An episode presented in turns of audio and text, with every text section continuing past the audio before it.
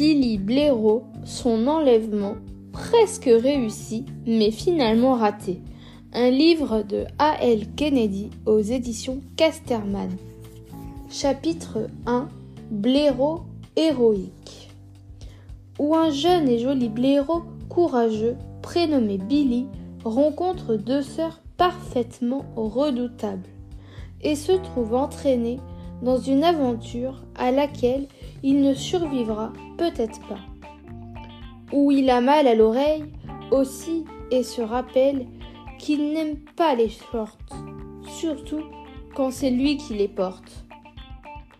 Billy Blaireau passait une très mauvaise soirée, probablement la pire de sa vie.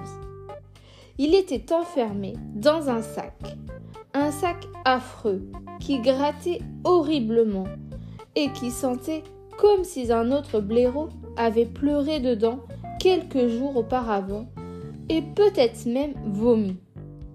Billy était petit, jeune, mais très malin. Il devinait que la personne qui l'avait attrapé par surprise et fourré dans le sac était en train de l'emporter quelque part. À voir comme il était secoué dans tous les sens, Billy se dit que la personne qui le portait horriblement dans le sac horrible devait être quelqu'un d'horrible aussi. Les blaireaux ont un odorat hautement développé. Il suffit à Billy de renifler une fois pour savoir que son ravisseur avait le cœur empli de clous, rouillés, de verre pilé et de cruauté.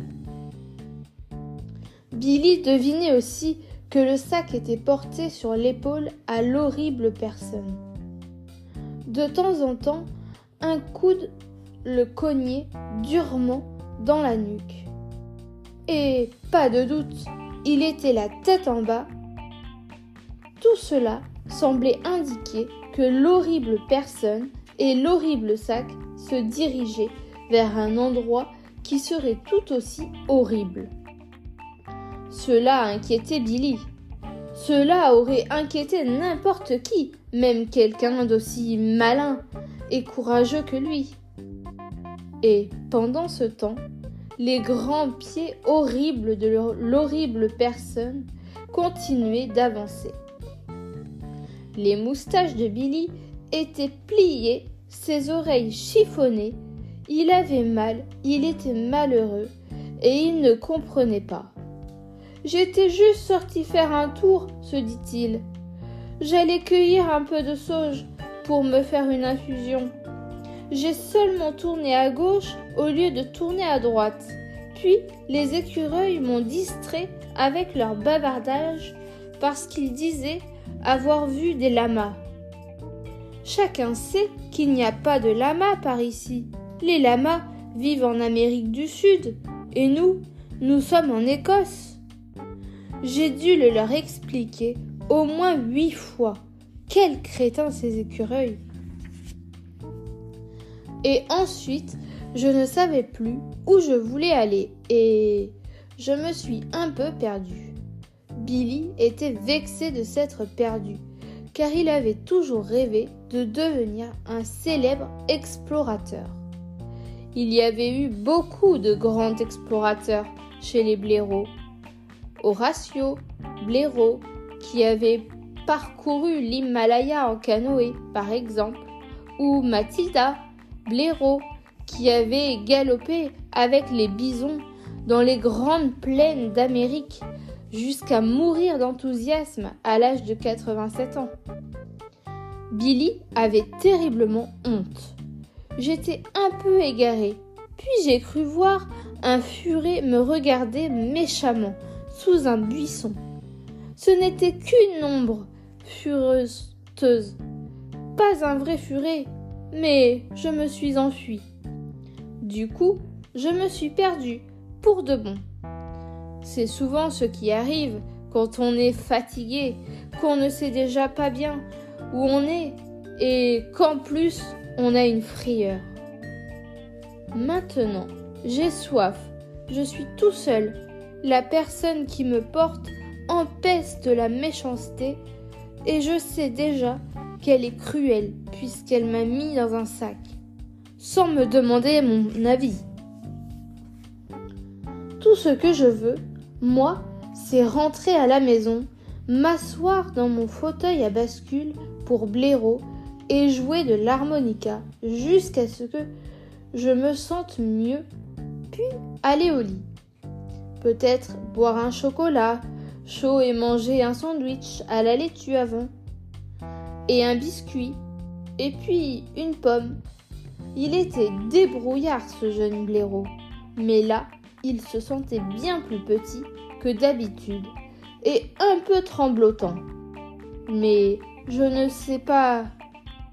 Chez moi, je suis dans un sac.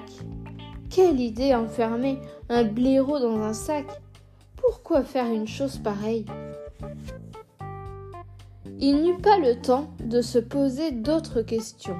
Soudain, il flaira une seconde présence horrible dans les parages. Il se sentit balancé vers le bas, secoué sans ménagement et jeté sur un sol de pierre froid, où il atterrit en tas. Aïe couina-t-il. Puis il tâcha de se donner du courage en criant d'une voix aussi grosse qu'il le put. Qu'est-ce que vous fichez, espèce de, de. Là, il se tut tout de net, car il se trouva face aux deux humains les plus immenses qu'il avait jamais vus. Deux dames, apparemment, chacune était large comme une armoire à glace presque aussi haute qu'un autobus. Leurs mains étaient rudes, rêches et plus grosses que sa tête. Les deux femmes n'avaient pas de cou, on aurait dit que quelqu'un les avait visées. Leurs grosses figures rougueuses directement dans le col de leur cardigan rose et sale. Ou alors peut-être que leur cou ne les aimait pas et s'était enfui. Elles avaient des petits yeux méchants, couleur de bonbons. Pas bon des yeux qui observaient attentivement Billy Blaireau. Billy Blaireau n'aimait pas être observé ainsi. Cela lui donnait l'impression d'être un devoir de maths ou à un dîner.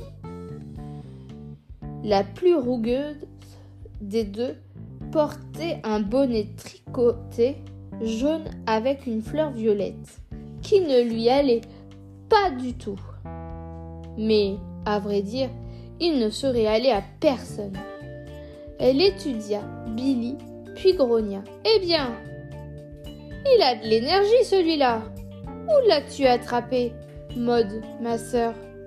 Sa voix faisait le même bruit qu'une grosse pierre tombant très loin dans un puits. La sœur en question avait un défaut de prononciation. Fait fin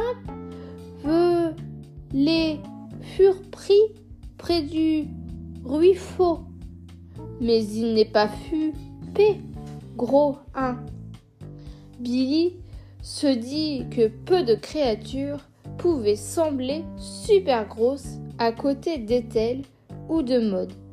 Sauf peut-être un hippopotame extrêmement gonflable. Néanmoins, il essaya de se grandir et de se hérisser sa fourrure. Je suis grand pour mon âge, tout le monde le dit, clama-t-il. Maud poussa une exclamation très désagréable, comme si elle venait d'avaler une chouette vivante. Et d'ailleurs, Billy se dit que c'était probablement le cas. Ouh Il parle, fait un folite pour un blaireau. Elle ignorait que la plupart des animaux qu'elle avait rencontrés piquaient avec des bâtons, pinçaient et, grondaient avec un cours de sa langue, et déplorable vie aurait pu lui parler s'il l'avait voulu. Seulement aucune n'en avait eu l'envie. On devrait fauter purent l'occasion pour lui faire apprendre des réfitations ou alors simplement en faire une tourte. Et-elle hocha méchamment la tête et pinça la joue de Billy entre son grand pouce sale son grand index sale. Tout à fait, Maud, ma sœurette. D'abord, nous avons le combat à préparer et ensuite les tourtes. Billy n'apprécia guère le clin d'œil qu'elle lui fit en disant les tourtes. De plus, il espérait de tout cœur que quand elle parlait de combat, elle voulait dire que les deux sœurs allaient se battre entre elles. Il n'avait aucune envie qu'elles se battent contre lui. Il ne voulait pas se battre contre personne. Billy était un blaireau très pacifique. Puis Maud dit encore quelque chose d'inquiétant. On va lui frapper le fort rouge fa fera ravifant. Fur lui. Billy détestait les shorts. Il lui donnait l'air court sur pattes. Et-elle fixait Billy de ses yeux qui ressemblaient à de vieux œufs pourris? On aurait dit qu'elle réfléchissait et que réfléchir lui donnait la migraine, parce qu'elle ne le faisait pas souvent. Puis, elle parla, le short rouge avec une rayure blanche et les bottines rouges, pas de gants, bien sûr, et elle rit, ce qui fit un bruit de plomberie en mauvais état, et Billy comprit qu'avoir les pattes courtes serait bientôt le dernier de ses soucis. Il frissonna. Aben, vous? Et mesdames, vous n'envisageriez pas, j'imagine, que je puisse m'adonner à un combat au point, n'est-ce pas? Moi-même, personnellement, car voyez-vous, je ne suis pas un blaireau bagarreur. Je n'aime même pas élever la voix.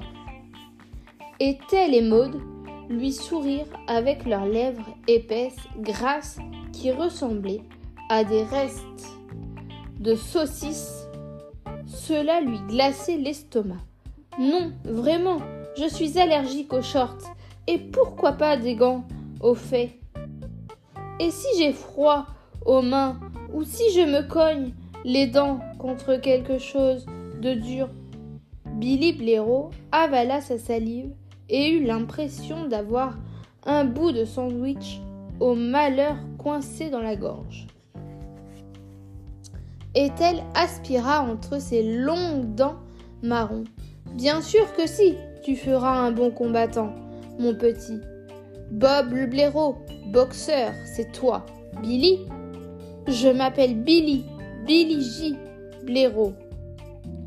Plus précisément, sur les documents officiels, le J signifie janvier, car c'est mon mois de naissance. Les deux femmes n'avaient pas l'air de s'intéresser à sa date d'anniversaire, et il se doutait qu'elle n'allait pas se cotiser pour lui faire un cadeau. Et elle donna une tape sur une de ses douces oreilles velues de blaireau il eut très mal et en resta sonné. À partir de maintenant, tu t'appelles Bob le blaireau, boxeur, mon petit. T'as pas intérêt à l'oublier. Mode approuva de la tête le combat fait famedi. Facré vénard. Billy ne se sentait pas vénard du tout. On était jeudi soir, donc il ne lui restait plus que le vendredi et ensuite il passerait une très très mauvaise journée. C'était bien dommage, lui qui avait toujours adoré le samedi. Maud lui parlait de si près qu'il en avait les moustaches ramollies. Sa truffe hypersensible s'efforçait de bloquer la laine affreuse de la femme, qui sentait la canalisation bouchée et la très vieille sardine. Allez, viens, dit-elle. Elle le souleva par les pattes arrière et commença à le porter la tête en bas, de telle manière que ses oreilles, à lui, effleuraient ses genoux à elle. Fais-leur d'aller au lit, important de bien dormir et de te faire pas de foufi. Je t'aiderai à t'entraîner. Billy Blaireau sentit le sang lui descendre dans les oreilles, surtout celle qui lui faisait mal, et détourna sa truffe pour ne pas toucher l'ourlet de la jupe sale en velours côtelé vert citron. Madame, c'est humiliant. Je peux marcher tout seul. Je vous en prie, écoutez-moi. Il y a un malentendu, lui cria-t-il. Mais elle se contenta de marmonner. Madame, je t'en ferai des madame. Il feu prend pour qui Feu lui-là. Et elle le balança un peu plus fort au bout de son bras. Billy Blaireau repensa à toutes les fois de sa vie où il avait eu des insomnies en s'inquiétant pour des catastrophes qui n'étaient jamais arrivées. Il se dit qu'il aurait mieux fait de garder son énergie pour ce jour-là, celui où une catastrophe lui arriverait vraiment et où il ne savait pas quoi faire. Billy était un blaireau timide qui n'avait jamais eu beaucoup d'amis à l'école. Depuis, il avait eu tendance à rester dans son coin. Il ne manquerait à personne et nul ne remarquerait son absence, même s'il ne rentrait jamais chez lui. Jamais, jamais. Il avait besoin d'être secouru, mais il était le seul à le savoir. Il se retient de pleurer il devinait que faire pleurer les jolis jeunes blaireaux était un des passe-temps préférés de Mode. Pour la première fois de sa vie, Billy Blaireau se sentit seul jusqu'au bout des oreilles, jusqu'au bout des moustaches et jusqu'au fond de son cœur, qui était pourtant un bon cœur plein de bonnes choses. Il entoura son long museau avec une patte, serra fort et regretta de ne pas savoir quoi faire ni où trouver de l'aide.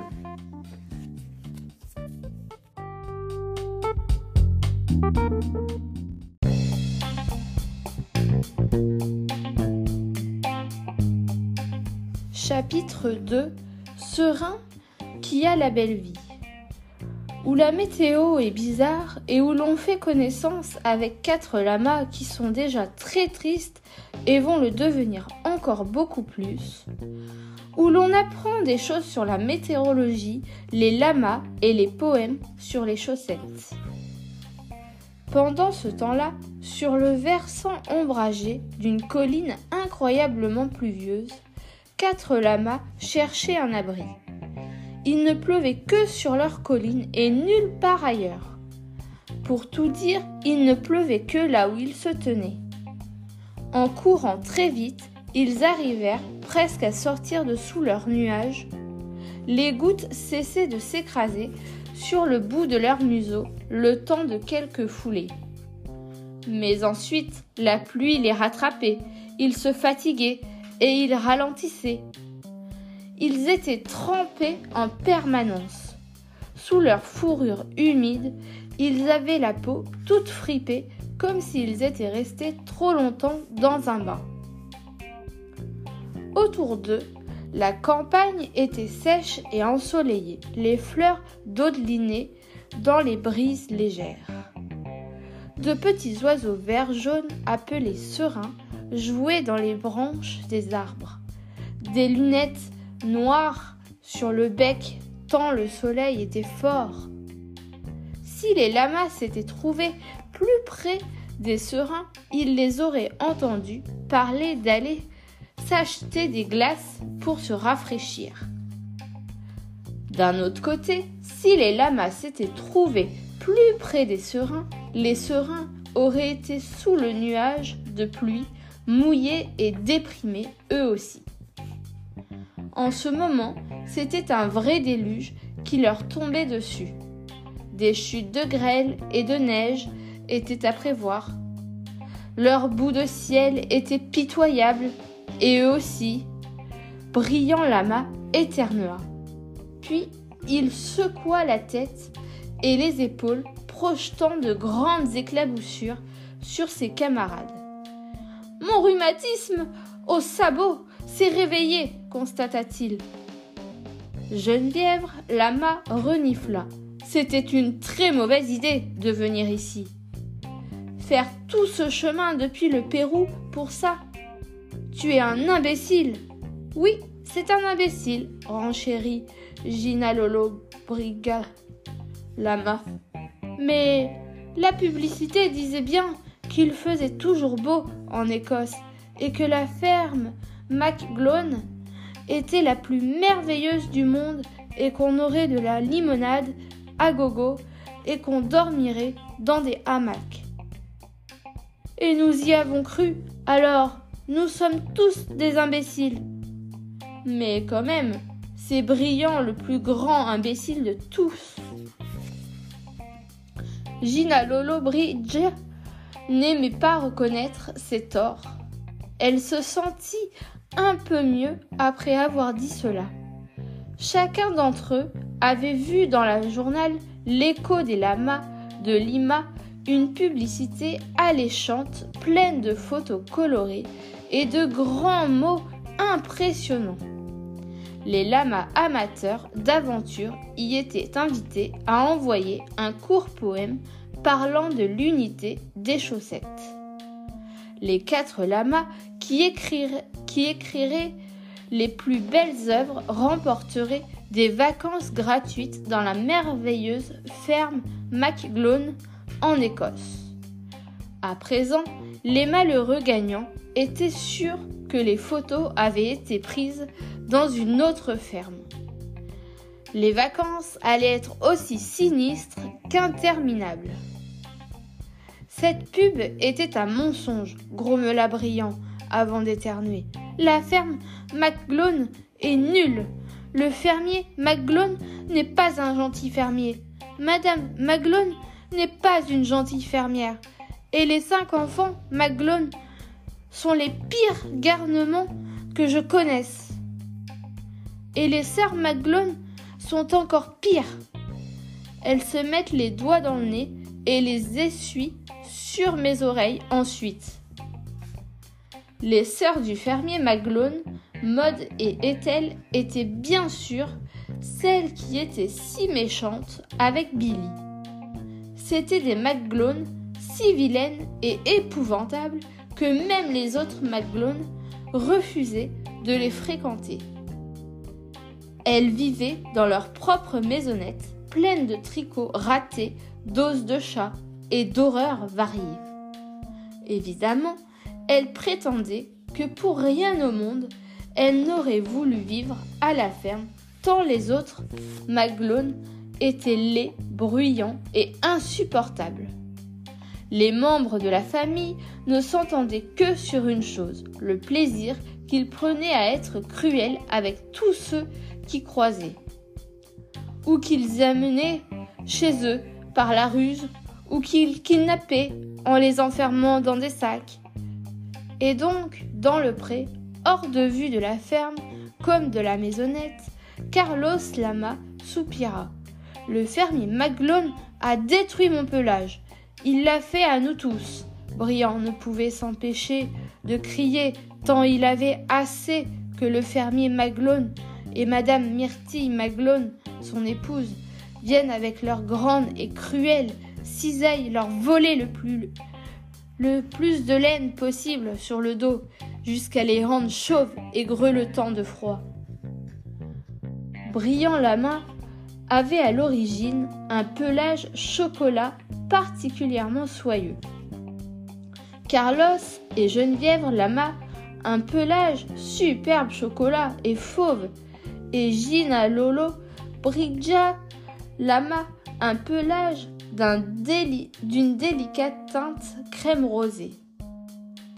Ces quatre-là comptaient parmi les lamas les plus fiers, les plus beaux et les plus splendides du Pérou.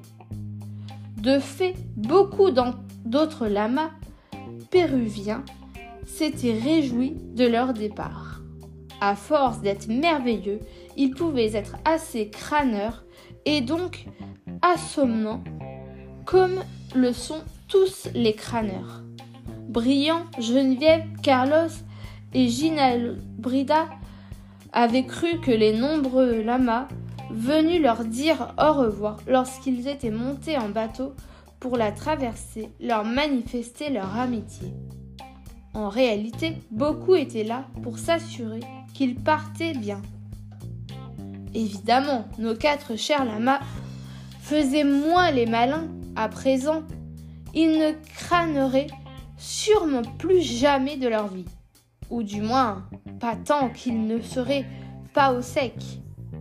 Il y a peu de choses plus tristes au monde qu'un lama tondu et trempé.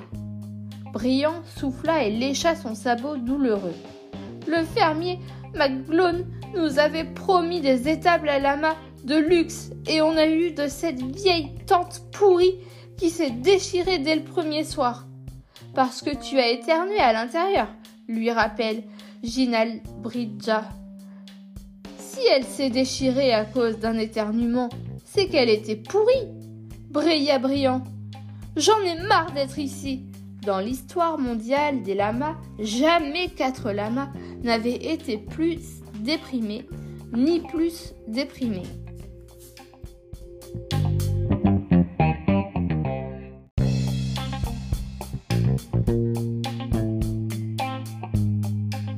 Chapitre 3 Lapin qui s'ennuie où l'on fait connaissance avec un homme merveilleux et un peu bizarre nommé Oncle Sar. Bien qu'il soit un peu bizarre et ne porte pas de chaussettes, sans lui nous serions tous dans le pétrin. Donc le voici.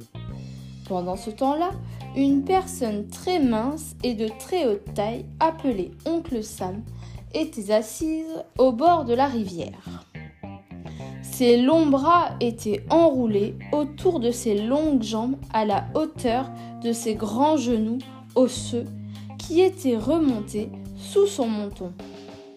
Il ne portait pas de chaussettes parce qu'il avait donné la moitié de sa dernière paire à un jeune écureuil qui voulait jouer au campeur et s'en servir comme sac de couchage. L'écureuil ne la lui avait jamais rendue oncle Sam, sachant que ne porter qu'une chaussette l'aurait rendu bancal, avait décidé de s'en passer complètement. Son pantalon avait beaucoup de trous et de déchirures. Il ne le recousait pas parce qu'il trouvait que cela lui donnait un air d'aventurier. Et une maman taupe dormait dans une de ses poches. L'autre était pleine de bâtonnets de fromage, au cas où il aurait faim. Ses yeux étaient aussi bleus que deux morceaux de ciel par un lundi de vacances au bord de la mer, avec du râpe de frites et de glace à la fraise. Au premier coup d'œil, on voyait que c'était quelqu'un qui aimait beaucoup s'amuser, et au deuxième qu'il était très bien plus intelligent qu'il ne le laissait croire et sa tête d'oncle Sam était surmontée de cheveux d'oncle Sam, châtain roux, plein d'épis, de boucles et de nœuds. En le regardant vraiment attentivement, la seule manière de bien connaître les gens, on voyait que si on avait des ennuis, il était la personne qu'il fallait pour nous aider. C'était peut-être l'un des êtres humains les plus gentils et généreux du monde. Mais comme il ne s'en rendait pas compte, il était parfois un peu triste. Oncle Sam n'avait pas d'amis à qui parler en ce moment, à l'exception d'un cheval trop sérieux appelé Paul, qui n'était pas doué pour les blagues. Et Paul n'était pas qu'en visite, car il vivait au pays de Galles. Oncle Sam avait toujours désiré avoir beaucoup d'amis avec qui partager des blagues, peut-être chanter, danser, manger des gâteaux. Oncle Sam sifflota. Fuis, fuis, fuis et tenta d'engager la conversation avec le lapin qui se reposait à côté de lui au soleil. Quelle est la différence entre un lièvre et un citron? Le lapin cligna des yeux en grignotant un brin d'herbe. Oncle Sam essaya encore. Bon, d'accord. Que font deux crabes quand ils se rencontrent? Le lapin cligna encore puis ferma les yeux comme s'il comme allait s'endormir. Oh là là Les blagues, ce n'est pas ton fort, hein? soupira oncle Sam avec tristesse. Monsieur et madame Houtan ont un fils. Le lapin se mit à ronfloter, puis ses pattes arrière tressaillit comme s'il rêvait qu'il gambadait. Oncle Sam décida d'observer le chemin devant lui pour passer le temps. Il était parti particulièrement doué pour l'observation. Et ce qu'il observa était très inquiétant. Dans la terre molle, il y avait des empreintes de jeunes blaireaux. On voyait qu'il avait d'abord marché, puis tourné, puis marché, puis encore tourné. Mon Dieu, se dit oncle Sam. Il y a un petit blaireau perdu quelque part. Il se leva pour observer les traces de pattes plus loin dans le chemin. Elles continuaient leur errance, puis Oh non, ça ne va pas du tout ça. Il y avait en effet des empreintes d'horribles bottes écrasant le sol sous des pieds énormes.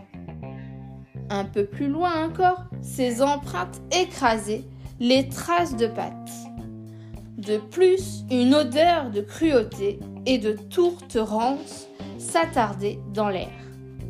À un endroit, deux petites pattes avaient raclé le sol et tenté de fuir. Ça ne va pas du tout, pas du tout. Ensuite, les traces de pattes disparaissaient. Les traces de bottes rebroussaient chemin. Sauf qu'elles semblaient s'enfoncer un peu plus qu'avant comme si leur propriétaire était alourdi environ du poids d'un petit blaireau kidnappé. Oncle Sam frissonna. Oncle Sam se renfrogna. Oncle Sam secoua la tête et croisa les bras. Il faut faire quelque chose. Il se renfrogna de plus belle. Il faut faire quelque chose ou je ne m'appelle pas Oncle Sam. Il relut le nom cousu à l'intérieur de sa veste. Oncle Sam. Et je m'appelle bien Oncle Sam. Il sourit largement. Donc, je dois élaborer un plan d'action. Un plan d'action pour voler au secours. Il tâta ses poches, trouva un bâtonnet de fromage et le mangea pensivement. Quelque part par ici, un petit blaireau a des ennuis oncle Sam suivit les traces de pas jusqu'à une grande route goudronnée où elle disparaissait. Mais il ne comptait pas abandonner pour autant. Il observa les alentours pour s'en souvenir avant d'aller rejoindre Paul le cheval et le convaincre de l'aider à chercher le blaireau. Oncle Sam avisa à l'ouest une colline où il avait l'air de pleuvoir incroyablement fort, alors que là où il se trouvait, la soirée était chaude, sèche et agréable. Étant particulièrement observateur, il remarqua quatre lamas sur cette colline. Hum, fit-il pour lui-même, des lamas, ce n'est pas commun par ici. Et ces lamas-là ont l'air malheureux. Bien qu'ils fussent très loin, oncle Sam savait reconnaître un lama malheureux quand il en voyait un. On dirait qu'ils ont le mal du pays, et qu'ils sont mouillés, et qu'ils n'ont aucun abri où se mettre au chaud et au sec. Ça ne va pas du tout, ça. il tapota et tirailla ses cheveux bouclés en réfléchissant. Il faut faire quelque chose, donc il va me falloir encore un plan. Il nota aussi que le coucher de soleil était magnifique derrière les pins et que trois jeunes écureuils, dont un qu'il soupçonnait d'avoir gardé sa chaussette, admiraient le spectacle enchantant. De bonheur, il frotta ses pieds par terre et se dit à mi-voix Comme on se sent seul quand on voit un si beau coucher de soleil et qu'on n'a personne avec qui l'admirer. Comme c'est triste de n'avoir jamais rencontré personne qui soit doué pour les blagues. Il murmura Cela fait beaucoup de choses à arranger, et peut-être beaucoup de temps pour le faire, et beaucoup de plans d'action à élaborer. Puis il sourit largement, plus largement que jamais. Donc autant commencer tout de suite. Il se mit à courir avec ses longues, longues jambes en direction de Paul le cheval. Je ferai de mon mieux, et même un peu plus. Vite qu'il ne l'avait jamais fait et se sentit rempli d'enthousiasme, de peur, de courage, de grandeur et de bonheur, tout cela en même temps. J'espère que tout finira bien et qu'il n'arrivera aucun mal. Et il courut encore plus vite en poussant des cris de joie, ce qui surprit les serins.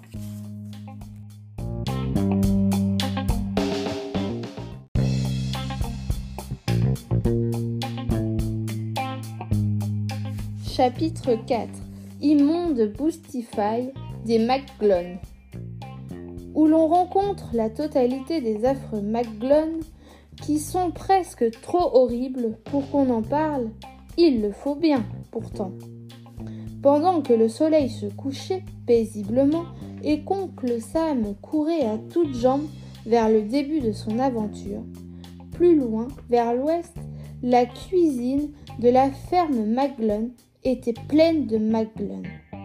Les Maglone y étaient réunis au complet. Le fermier Maglone et sa femme Myrtille Maglone, ainsi que les petits Maglone qui s'appelaient Fred, Dusty, Bettina, Clé et Douille, et Petit. Le fermier Maglone était aussi accompagné de ses deux sœurs Maud et Ethel, que nous connaissons déjà. Un seul Maglone était déjà un Maglone de trop dans une cuisine, comme n'importe où d'ailleurs. Il était balourd, bruyant, malodorant, égoïste et cupide. En plus d'être cruel, il aimait regarder d'autres gens pour preuve de cruauté quand il était trop fatigué pour s'en occuper eux-mêmes. Et ils aimaient manger. Ils avaient aussi un goût prononcé pour l'ignorance. Ils ne savaient pas déjà une chose, ils ne cherchaient pas à l'apprendre, à moins que ce soit un moyen de faire pleurer quelqu'un. Les sœurs Maglone grimaçaient comme si elles risquaient à tout moment d'être tuées par un meuble et comme si elles n'avaient jamais vu un endroit aussi sale et laid que la cuisine de la ferme. Elle le faisait parce qu'elle haïssait Myrtille Maglone du fond du cœur et voulait lui faire sentir qu'elle était une mauvaise épouse. En temps normal, les sœurs ne mettaient pas les pieds à la ferme, mais puisqu'elles avaient été convoquées à une réunion de famille, elles s'étaient mises sur leur 31. Elles portaient des bottes en caoutchouc violette assorties, bordées de poils de lama marron, des jupes en laine rose, des chemisiers verts, des gilets tricotés orange et de grands chapeaux poussiéreux décorés de fleurs et de quelques légumes pour remplacer les fleurs qui étaient tombées au fil des ans. Elle ressemblait à un vide-grenier et sentait le chou de Bruxelles, Mais, debout, à côté du poêle graisseux, elle se donnait des airs de duchesse.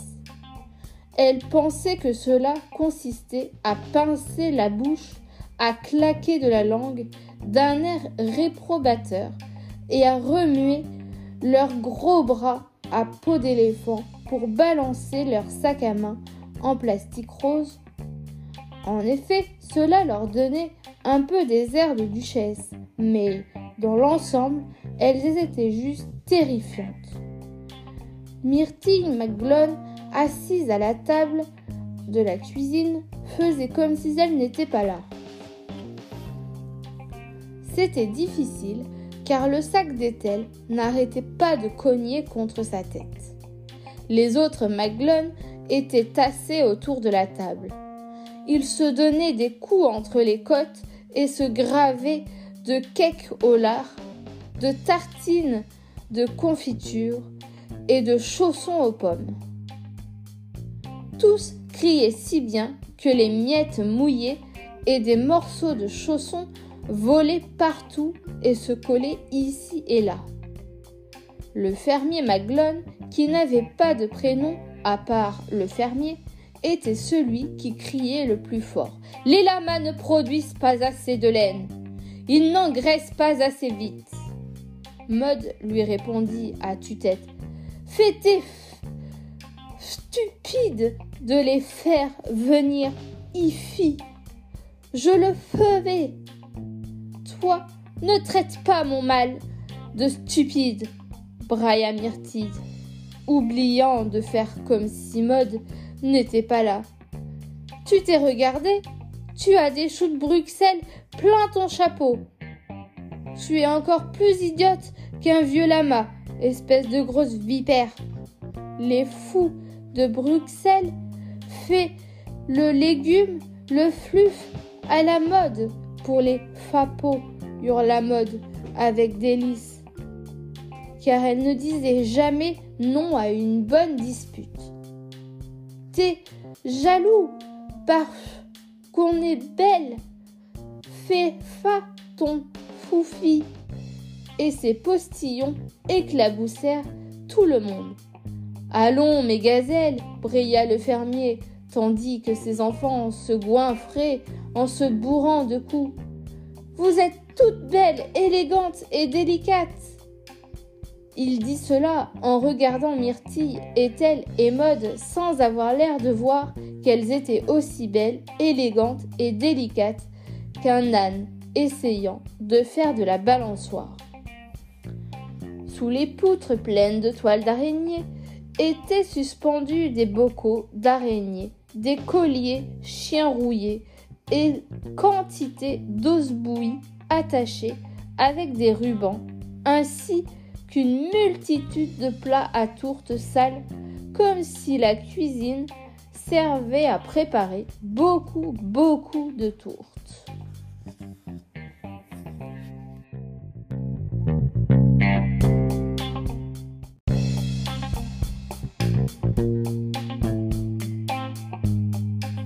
Chapitre 5 Infâme nourriture pour lama. Où brillant lama entend une nouvelle épouvantable et ne sait pas quoi faire alors qu'il était déjà aussi malheureux qu'un lama peut l'être. Ce passage fait assez peur. Pendant ce temps-là, brillant lama traînait ses sabots fatigués. Dans sa bouche, il tenait l'anse d'un triste, petit seau de nourriture à partager entre quatre lamas affamés en pleine croissance. Le seau était à demi plein de vieilles feuilles de choux, de croûtes variées, de rognures d'ongles du fermier MacBlone et de gras de bacon. Ce n'était pas appétissant et cela ne convenait vraiment pas pour des lamas. Tout le monde, sauf les MacBlone, sait que les lamas sont végétariens. Le fermier McGlone refusait de dépenser le moindre sou pour les nourrir et prétendait que le reste de cuisine faisait pousser la laine.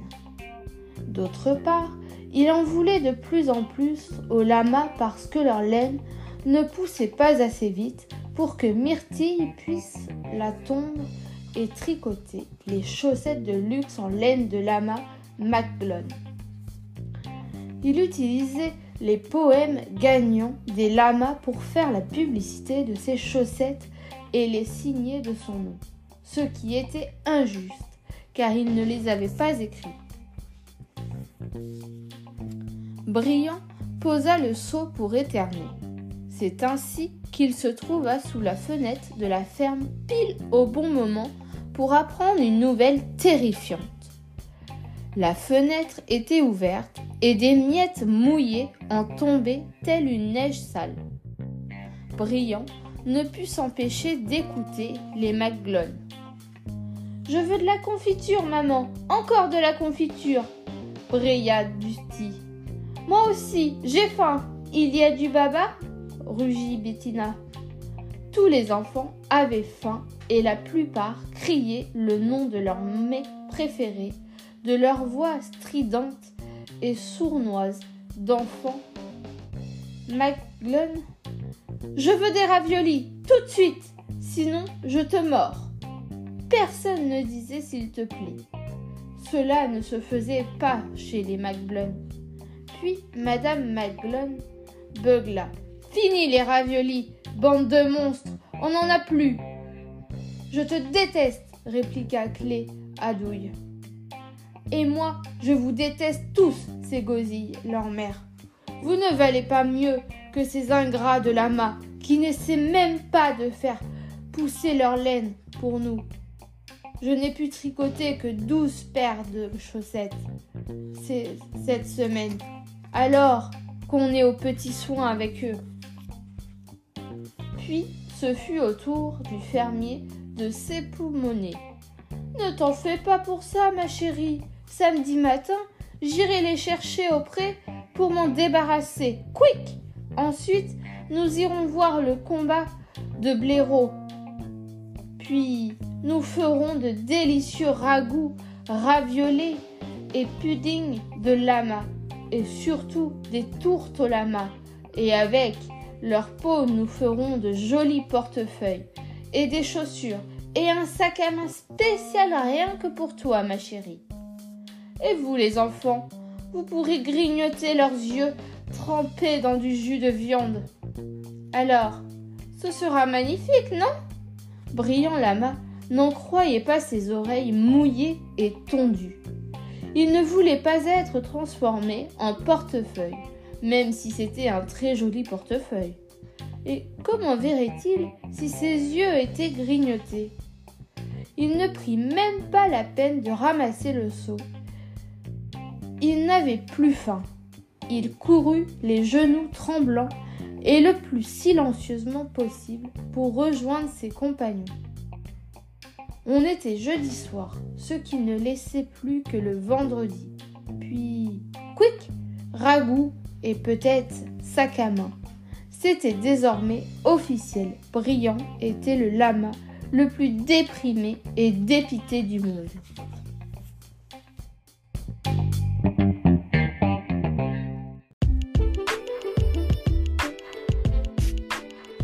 Chapitre 6 Petit chaton noir et blanc où les petits McBlone ont l'intention de passer la journée à être horribles comme d'habitude, mais où ils sont interrompus avant d'y arriver. Où oncle Sam observe la ferme McGlone parce qu'il élabore un plan, et où l'on espère qu'il va se dépêcher car il ne reste pas beaucoup de temps pour sauver tout le monde. Le lendemain, une personne très mince et de très haute taille, aux cheveux bouclés châtain roux et aux yeux très bleus avançait sur le chemin de la ferme McGlone. C'était oncle Sam. La veille au soir, il avait suivi la faible odeur de la botte et de cruauté. Avec des traces de fumée, de tourte presque jusqu'à la ferme, il devinait que ce devait être celle où il avait vu ses lamas dépités. Mais la nuit étant trop noire pour qu'il puisse agir, il était reparti sans bruit et il était resté debout toute la nuit pour réfléchir, penser et planifier. Dès le lever du soleil, il s'était dépêché de repartir vers la ferme afin d'en apprendre un peu plus sur l'endroit et sur ce qui s'y passait. Tout en marchant, il se demanda comment des lamas avaient pu se retrouver sur cette colline mouillée. Il s'interrogea aussi sur la taille des empreintes de bottes et donc sur la taille de la brute qui avait enlevé le petit blaireau. Certaines de ses pensées le rendaient furieux à l'intérieur, mais à l'extérieur, il parvenait à garder son calme et il agitait une tige de rhubarbe pour éloigner les mouches. Il observa ce pré où il pleuvait toujours alors que partout ailleurs il faisait beau et chaud. Les lamas étaient là-bas, tous les quatre, blottis les uns contre les autres. Je me demande ce que ça fait d'avoir un lama comme ami, se dit-il. Ou même quatre. Il pourrait certainement s'attacher à des lamas, même s'il n'en avait jamais rencontré. Et quel effet cela fait-il d'être un lama mouillé et gelé très loin de chez lui? Oncle Sam atteignit le grand panneau rouillé de l'entrée de la ferme sur lequel on pouvait lire Ferme McGlone, le secret de la joie et du bonheur, les chaussettes de lama où réchauffe le cœur. C'était un extrait du poème de Geneviève et elle aurait été très fâchée d'apprendre qu'on le lui avait volé. Soudain, un tout petit chat surgit de la cour de la ferme.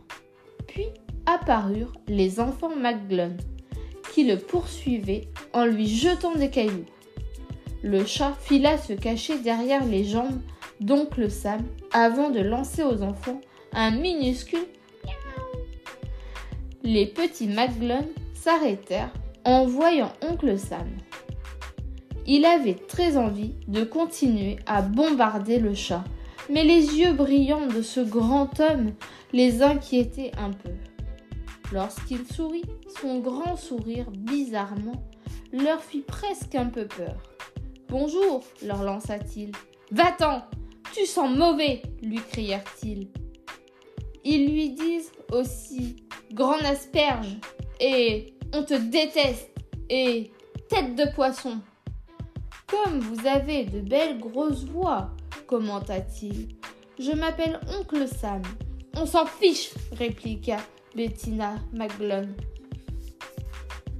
Je vois que vous avez des cailloux dans les mains, dit-il poliment. Est-ce pour les jeter sur les chats? Les petits McGlone le regardèrent fixement, sans rien dire, au cas où il voudrait les gronder. D'habitude, quand quelqu'un faisait mine de les gronder, les enfants McGlone lui riaient au nez, lui donnaient des coups de pied et essayaient de lui voler son portefeuille. Mais quelque chose leur disait que ce ne serait peut-être pas une bonne idée avec oncle Sam. Celui-ci continua d'une voix douce. Oui, je pense que c'est pour jeter sur les chats. Vous devriez faire attention avec ça. Pourquoi? demande Cléadouille, le plus grand des petits Maglon, qui portait le nom de l'outil préféré de son père. Il ramassa une nouvelle pierre bien pointue et eut un sourire méchant. Attention, ça va faire mal à la tête, dit-il en ricanant. Eh bien, ça, je n'en suis pas si sûr, répondit tranquillement oncle Sam. Puis son expression devient absolument sérieuse et toute personne raisonnable aurait réfléchi à deux fois avant de se remettre à lancer des cailloux. Mais les enfants McGlone n'étaient pas raisonnables. Parfois, poursuivit oncle Sam, le grand ancêtre chat attend minuit pour aller chercher ce qui j'attends des pierres à ses petits-enfants. Il aiguise ses longues griffes glacées contre les murs, et ceux qui jettent des pierres se demandent Quel est ce bruit qui ressemble à des couteaux qu'on aiguise dehors et qui se rapproche Ensuite, le grand ancêtre des chats hurle peut-être pendant un petit moment et il se demande quel est ce hurlement qui ressemble à une horde de loups dehors et qui se rapproche. Puis le grand ancêtre chat grimpe sur leur fenêtre et il se demande quel est ce bruit qui ressemble à d'énormes pattes dehors et qui se rapproche. Alors le grand ancêtre chat se faufile dans leur chambre et ouvre de grands yeux et les regarde fixement.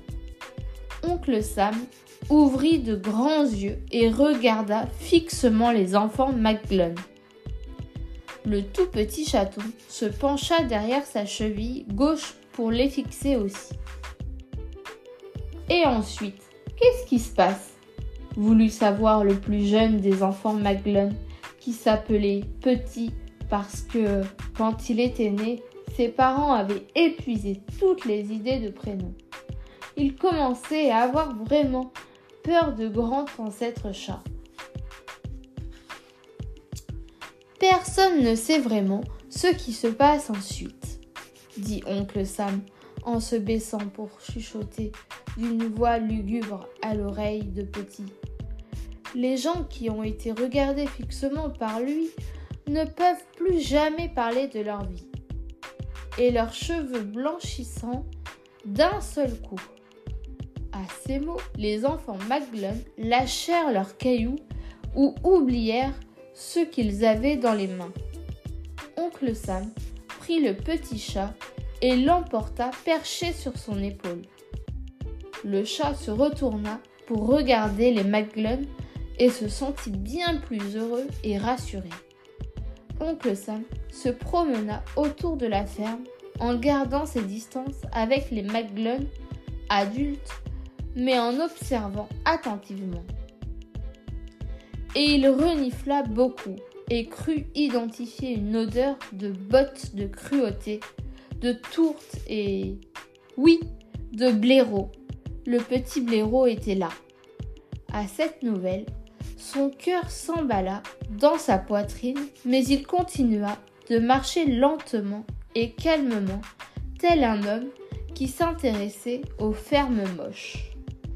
Les enfants Maglone le suivèrent à une distance prudente en frissonnant à l'idée qu'il pût se retourner et les fixer de nouveau. Oncle Sam fit signe à Maud et Ethel qui se hurlaient dessus dans le champ de choux de Bruxelles. Elles ne le virent pas. Il fit signe au fermier Maglum, occupé à abattre un petit arbre qui ne lui avait rien fait, puis qui trépigna et poussa des cris lorsque l'arbre tomba au mauvais endroit et écrasa une pile de cartons plein de chaussettes neuves. Le fermier Maglum ne le vit pas non plus. Oncle Sam regagna le chemin et s'en alla en portant toujours le petit chat sur son épaule. Il en avait assez vu et bien assez reniflé. Derrière lui, les enfants Maglone le regardèrent s'éloigner et se demandant s'il risquait de revenir pour leur faire encore peur ou pour les empêcher de faire ce qu'ils aimaient comme il, comme il était énervé ils se donnèrent des coups de pied jusqu'à ce qu'il aille mieux. Je voudrais que ça soit le printemps, dit Cléadouille. Comme ça, on pourrait écraser des têtards et démolir des nids d'oiseaux. Les autres Maglone l'approuvèrent, mais même l'idée de faire ces bêtises ne leur remonta pas complètement le moral.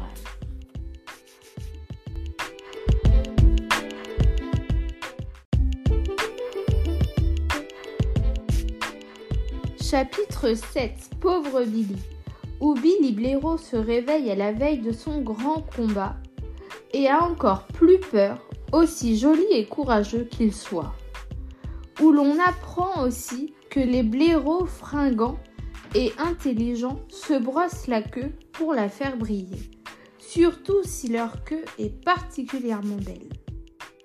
Ne dites jamais à un blaireau qu'il n'a qu'une petite queue en saucisse et qu'il n'a pas besoin de la brosser.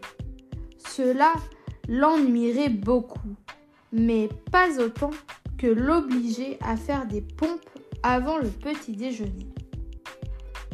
Pendant que oncle Sam ramenait le petit chat jusqu'à sa maison avec sa maman chatte, Billy Blaireau essaya de s'enfuir pour retrouver sa maison à lui. Aussitôt qu'Ethel ouvrit la porte de la froide grange à triple où elle l'avait obligé à dormir, le jeune blaireau fila vers la liberté. Mais Maud lui courut après et le rattrapa par la queue en lui faisant très mal. Puis elle le gifla sur les deux oreilles jusqu'à ce que la tête lui tourne et qu'il ait les oreilles en feu. Faut-y faire, mon petit Ferry Fais tape, vont t'endurcir pour le combat de demain. Et si t'as encore envie de courir, tu pourras courir bientôt. C'était une sorte de blague, si bien qu'elle rit avec un bruit dévié bouché. Ensuite, elle aussi lui gifla les oreilles et gloussa de rire. Et pense à mettre ton short rouge. Mais il frotte contre mes genoux, protesta Billy d'une toute petite voix. Et il n'y a pas de place pour ma queue. Mets-le, mon petit, fit-elle, avec un grand sourire. Sinon, je prends mon grand couteau à tripes et je te coupe la queue. Après quoi, pendant que oncle Sam buvait du lait et mangeait des sardines avec la maman chatte, Maud commença l'entraînement de Billy en le forçant à faire des pompes. Un exercice très difficile pour les blaireaux car ils ont les bras courts. Ensuite, Ethel lui ordonna de courir partout dans la grange où les deux sœurs entreposaient et fabriquaient de fausses tripes. Celles-ci servaient à emballer les pianos, à remplir les bancs dans les journaux ou encore à rendre les discours des gens importants encore plus longs et plus barbants. Oncle Sam n'était pas passé loin de la grange à Trip pendant que les sœurs se disputaient bruyamment parmi les choux de Bruxelles. Cette grange était entourée d'une odeur de malheur très claire. Le genre d'odeur que l'on obtient lorsqu'un blaireau inoffensif au cœur d'or a été enfermé toute la nuit sans rien d'autre pour dormir ou se réchauffer que de vieux rebuts de tripes desséchées. Billy n'avait eu ni lit, ni oreiller, ni matelas, ni couvre-lit décoré de blaireaux célèbres comme dans sa chambre.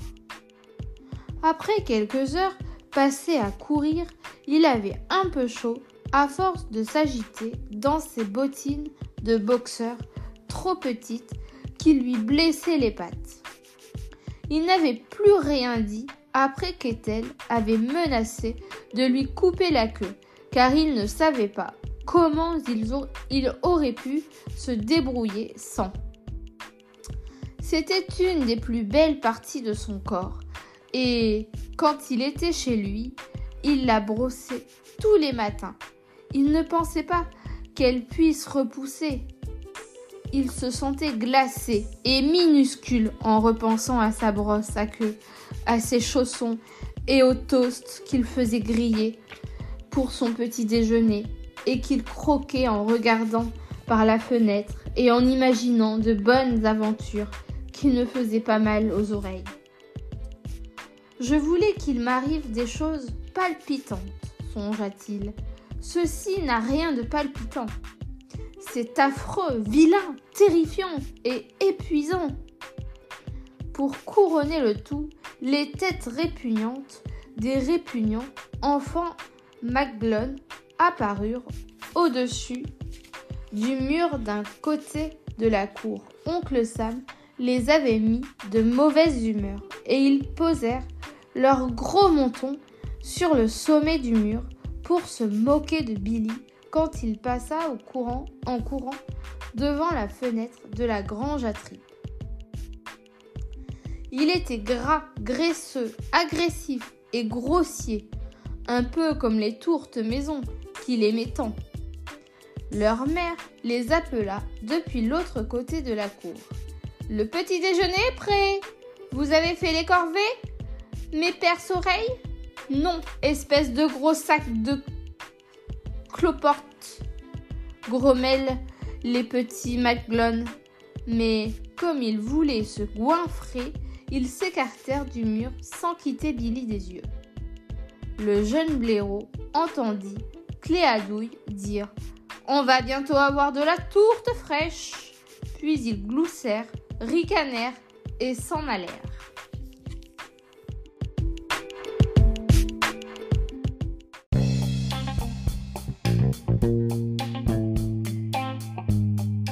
Chapitre 8 Énorme clé où l'on apprend plus qu'on ne le voudrait sur la confection des tourtes chez les Maglone, nous conseillons aux âmes sensibles de détourner les yeux, voire de sauter ce passage.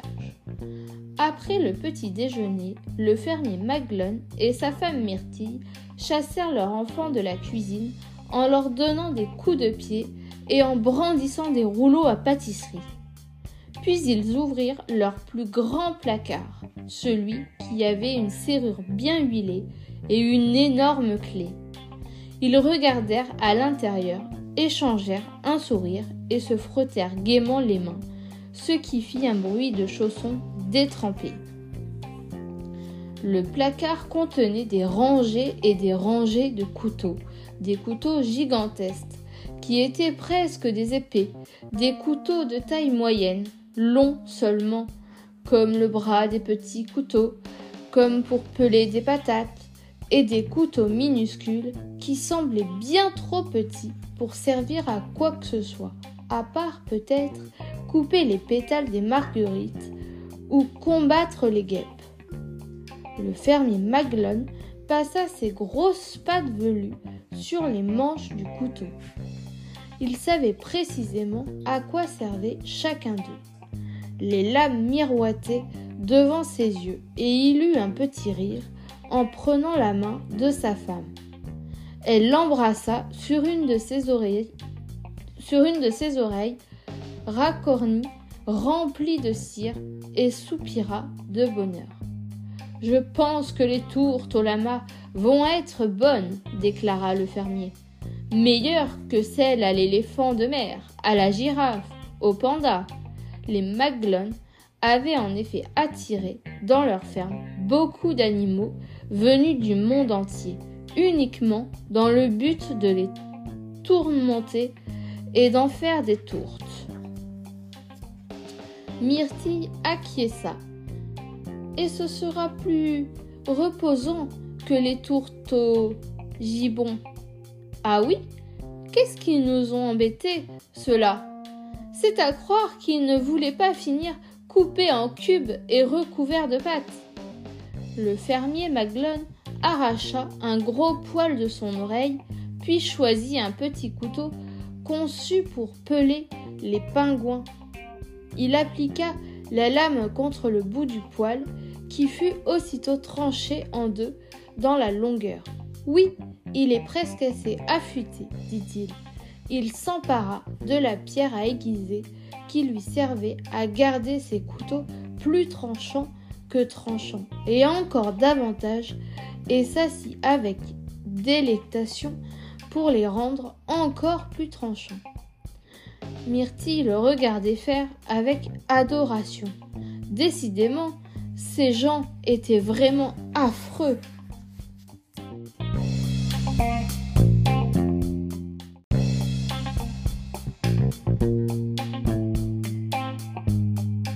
Chapitre 9 Le petit déjeuner de Billy. Où Billy Blaireau a encore une frayeur et fait un certain nombre de vœux.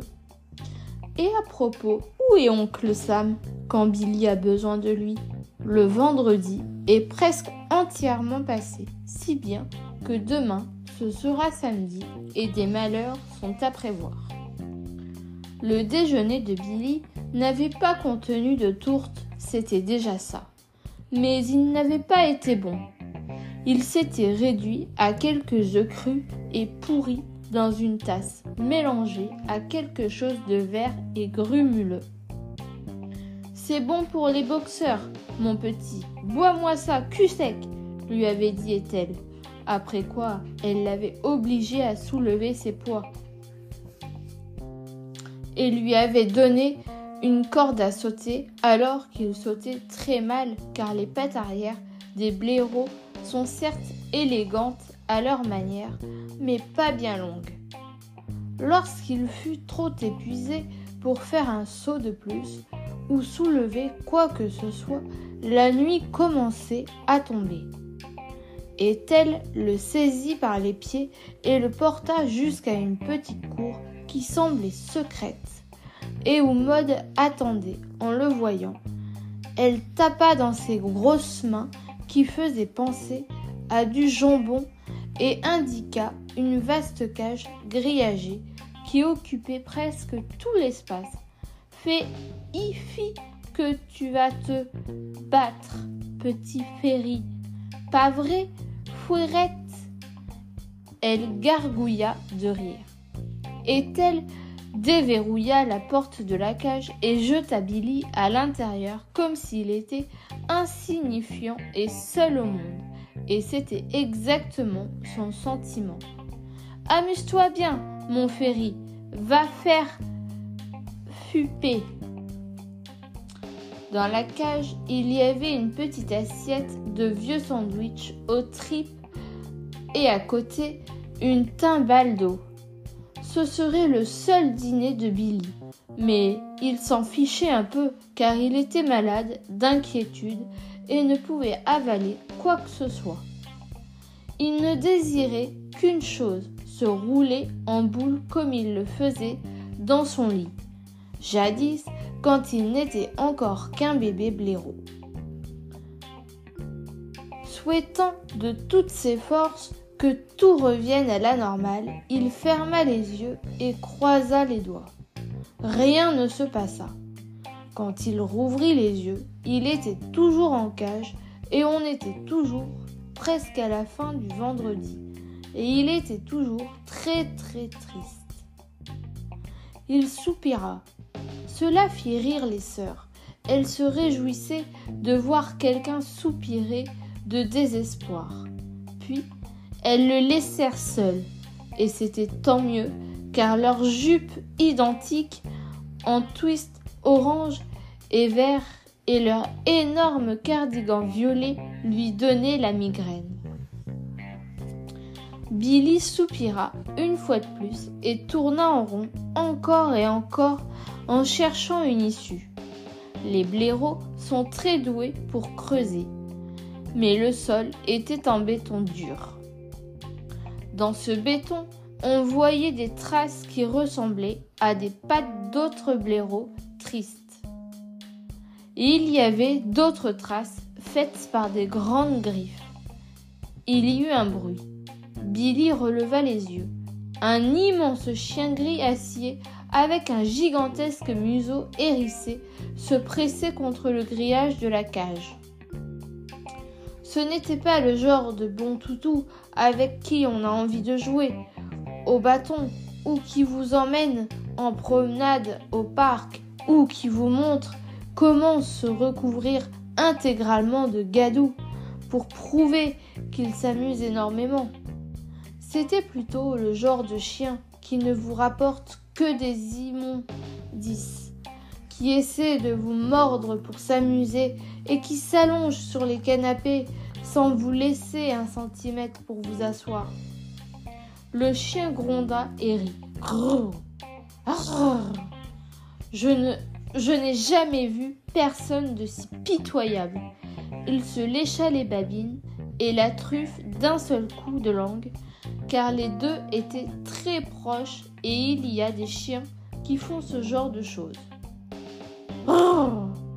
Je vais te massacrer en moins de deux. Il fit frémir son échine pour montrer qu'il était tout en muscles, recouvert d'encore plus de muscles avec quelques muscles supplémentaires par-dessus. C'est bien simple, il n'y avait que des muscles à part les crocs et les griffes géantes. Je ne vais pas faire, je vais ne faire qu'une bouchée de toi. Et il prépare une bonne petite tourte avec le reste. C'est comme ça qu'il s'occupe le dimanche. Euh, Billy était un blaireau poli et puis il ne voulait pas contrarier le chien. Je m'appelle Billy.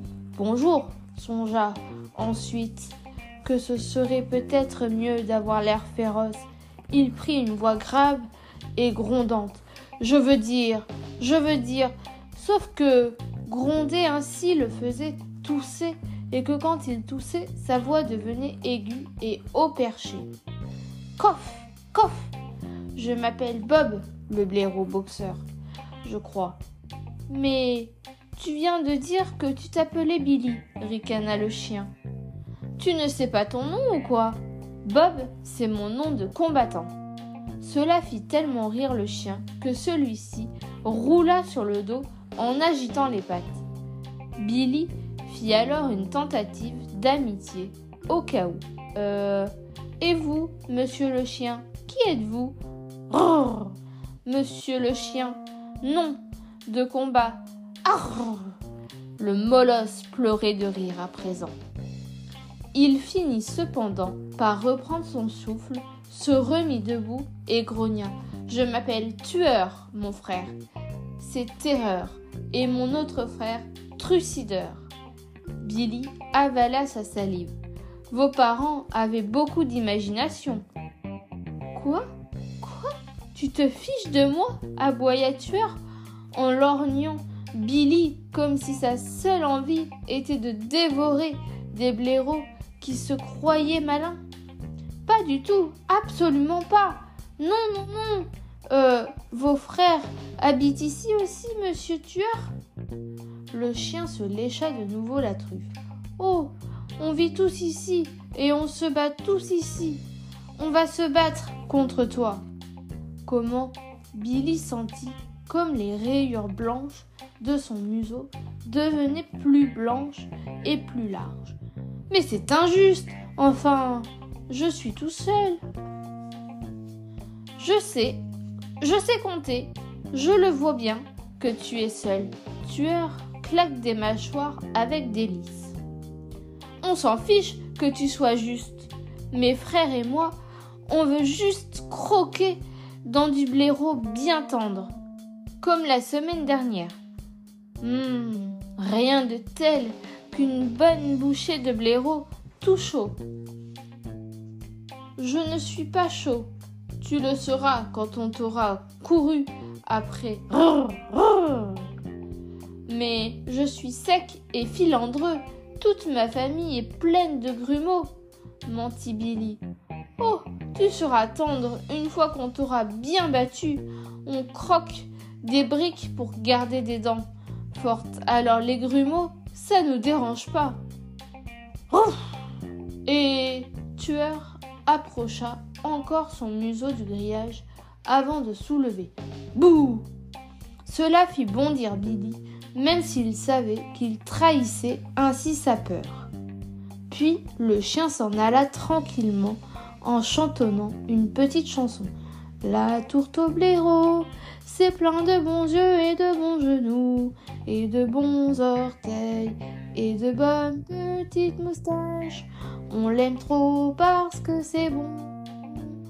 Cela rimait pas, mais Billy préféra ne rien dire, de peur de rendre tueur encore plus enragé, encore plus baveux, encore plus terrifiant Billy s'assit parce que ses genoux flageolaient. Il les regarda, il tremblait encore, et le petit blaireau tenta de réfléchir. Il mit une patte dans l'autre pour se donner l'impression qu'il tenait la main de quelqu'un, quelqu'un qui pourrait l'aider. La nuit était lentement tombée à regret, car elle savait que cela allait inquiéter Billy.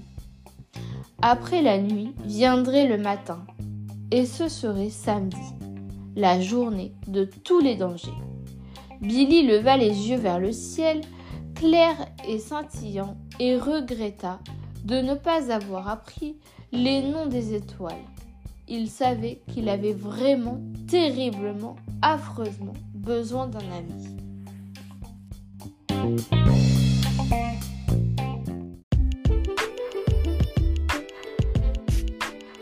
Chapitre 10 Temps de chien où les lamas découvrent qu'ils ne sont pas très doués pour s'évader et pleurent beaucoup.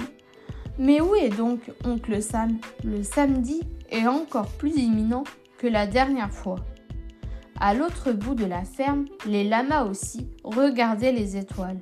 Ils n'avaient aucun mal à voir le ciel entier puisqu'ils étaient obligés de dormir dehors, couchés dans l'herbe trempée mais ils avaient la vue un peu troublée à cause de la pluie et à cause de leurs larmes.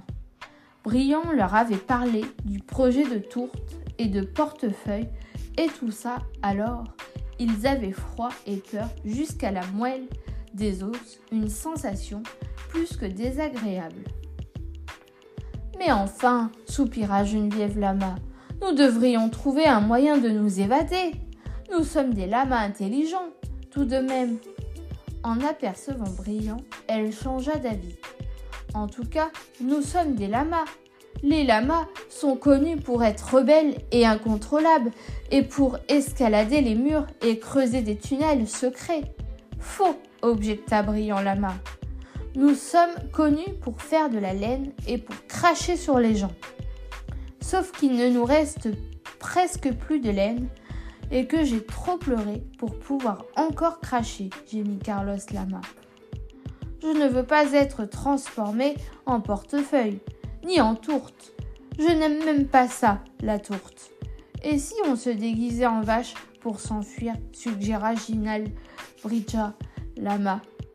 Brillant soupira. Nous n'avons pas de déguisement. Et quatre vaches essayant de prendre l'autobus ou de monter dans un train, cela a attiré l'attention. On pourrait appeler un taxi, dit Ginelle Bridja.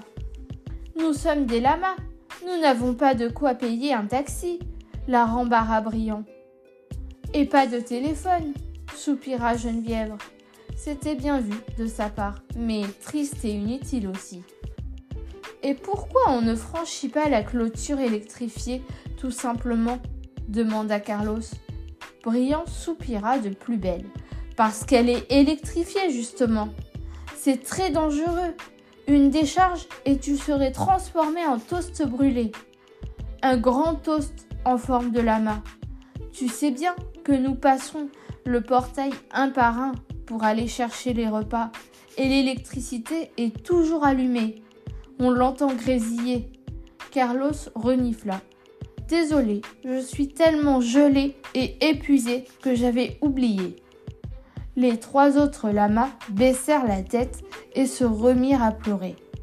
Brillant essaya de leur remonter le moral.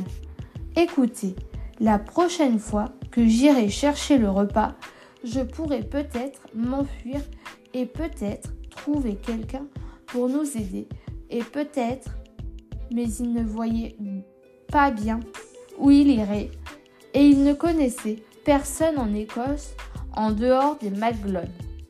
Il savait aussi que les lamas étant très grands et très visibles, même de nuit, quelqu'un le reconnaîtrait et le renverrait à la ferme. À ce moment-là, le fermier Maglone s'approcha de la grande clôture au bout du pré, revêtu de sa combinaison isolante en caoutchouc rouge vif, les mains gantées et munies d'une torche électrique pour trouver son chemin parmi les touffes d'herbe mouillées. Il ouvrit le portail avec ses gants et entra en criant au lama Venez, bande de gros ballots, venez voir ce que je vous apporte. Et il posa par terre quatre énormes seaux de bouillie de flocons d'avoine bien chaudes aux framboises et aux bananes, un plat dont les lamas sont friands. Brillant était sur le point de crier Vite On peut le maîtriser et peut-être lui voler sa voiture. Sauf qu'on ne sait pas conduire. Mais on pourrait essayer. Ou la pousser tous les quatre. Mais ses trois camarades, alléchés par leur premier repas correct depuis leur départ du Pérou, se précipitèrent pour manger. Pendant qu'ils barraient le passage à Brillant, le fermier Maglone ressortit par le portail qu'il verrouilla de nouveau. Après quoi, il sourit comme quelqu'un qui a décidé d'engraisser ses lamas pour qu'ils fassent de meilleures tourtes et de plus grands portefeuilles. Il était bien trop tard pour que cela fonctionne, mais le fermier Maglone était très bête et aussi très méchant. Il n'aurait jamais nourri les lamas correctement. Il était trop radin pour cela. Brillant regarda les grandes dents jaunes du fermier Trick du briller dans la lueur des étoiles et de la torche électrique. Il frissonna en s'efforçant de ne pas penser à ce que cela devait faire d'être recouvert de pâte feuilletée et il s'efforça aussi de ne pas penser à une horrible voix de McGlone disant Quick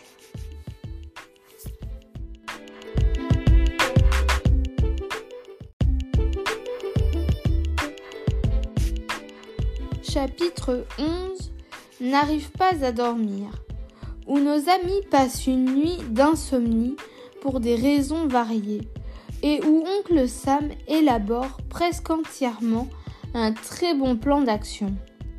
Durant toute la nuit, du vendredi au samedi, qu'il passa dans la cage pleine de courants d'air, Billy Blaireau fut incapable de fermer l'œil. Il avait peur et mal au cœur. Il se demandait aussi s'il parviendrait à assemer au moins un coup à une de ces grosses brutes de chiens avant de se faire dévorer.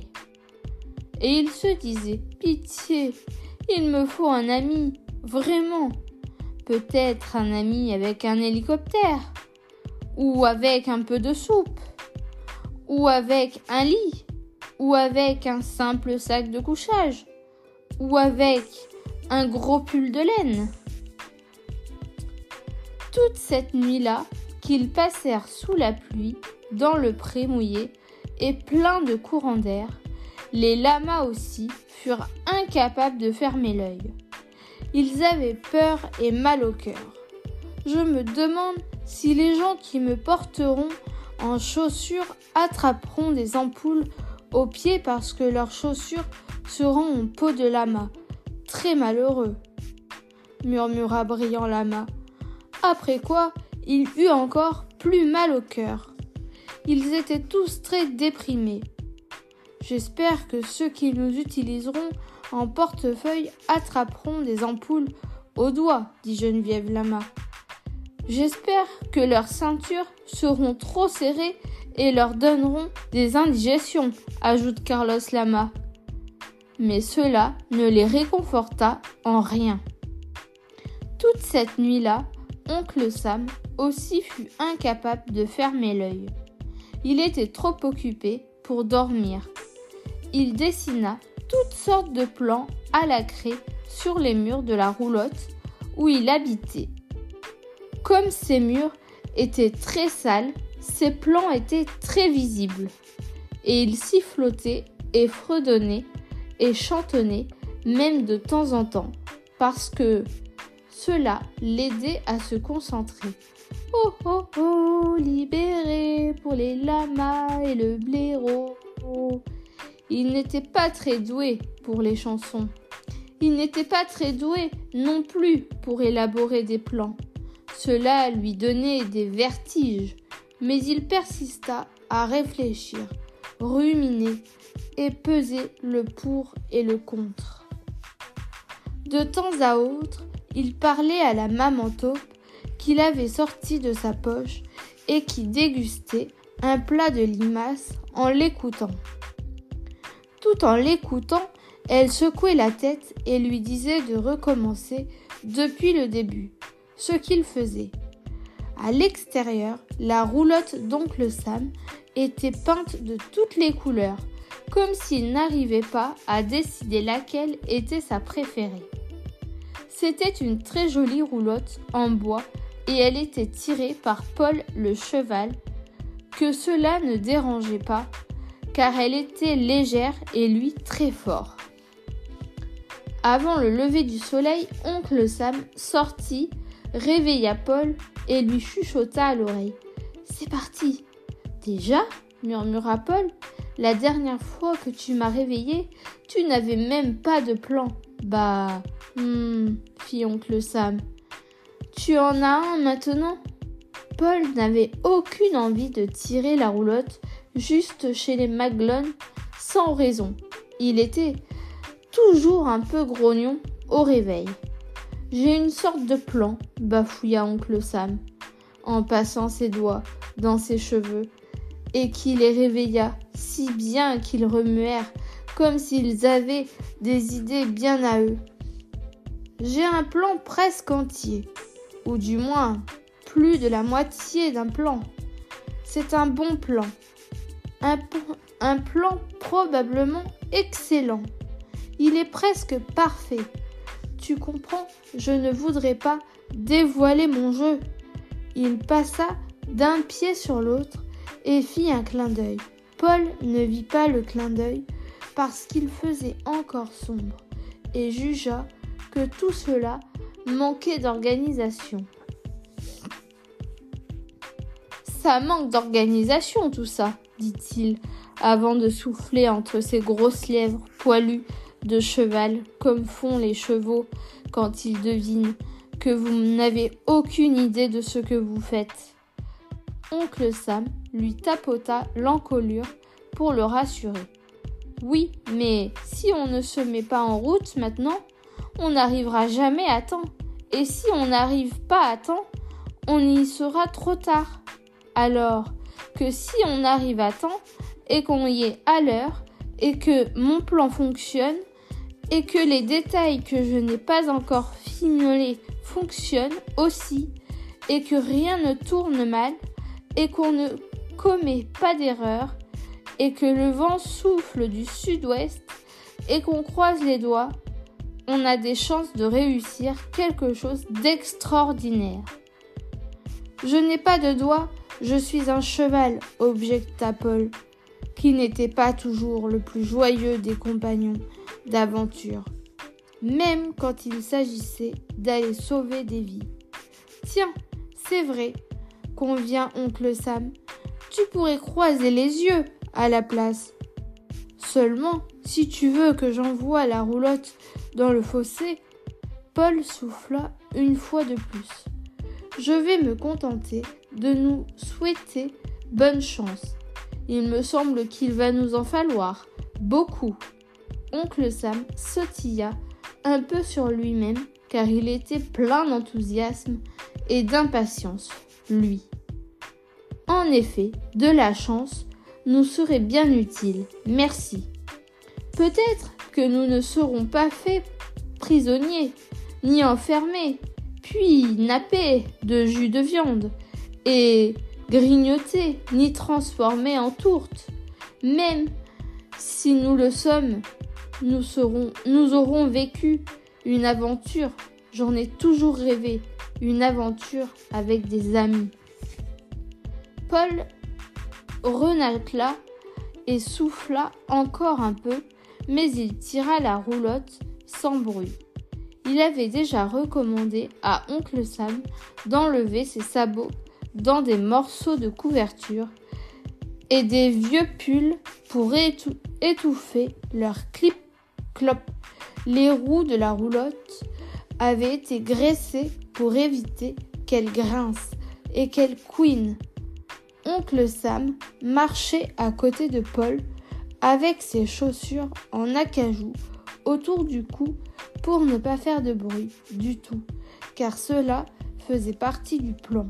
Et il se dit que c'était formidable de partir à l'aventure et d'avoir plus ou moins un plan visant à faire de grandes choses.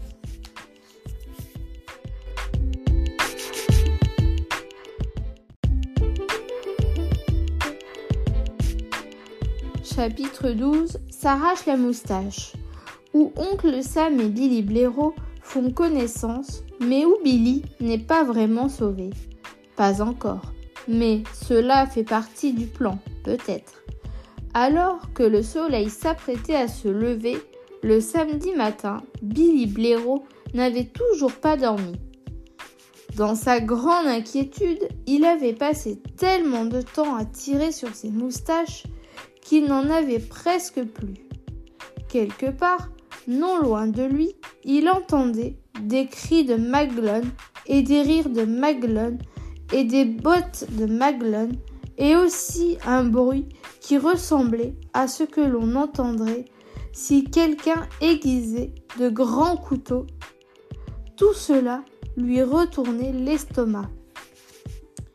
Il flairait aussi une étrange odeur, comme s'il y avait un cheval et une personne de haute taille dans les parages.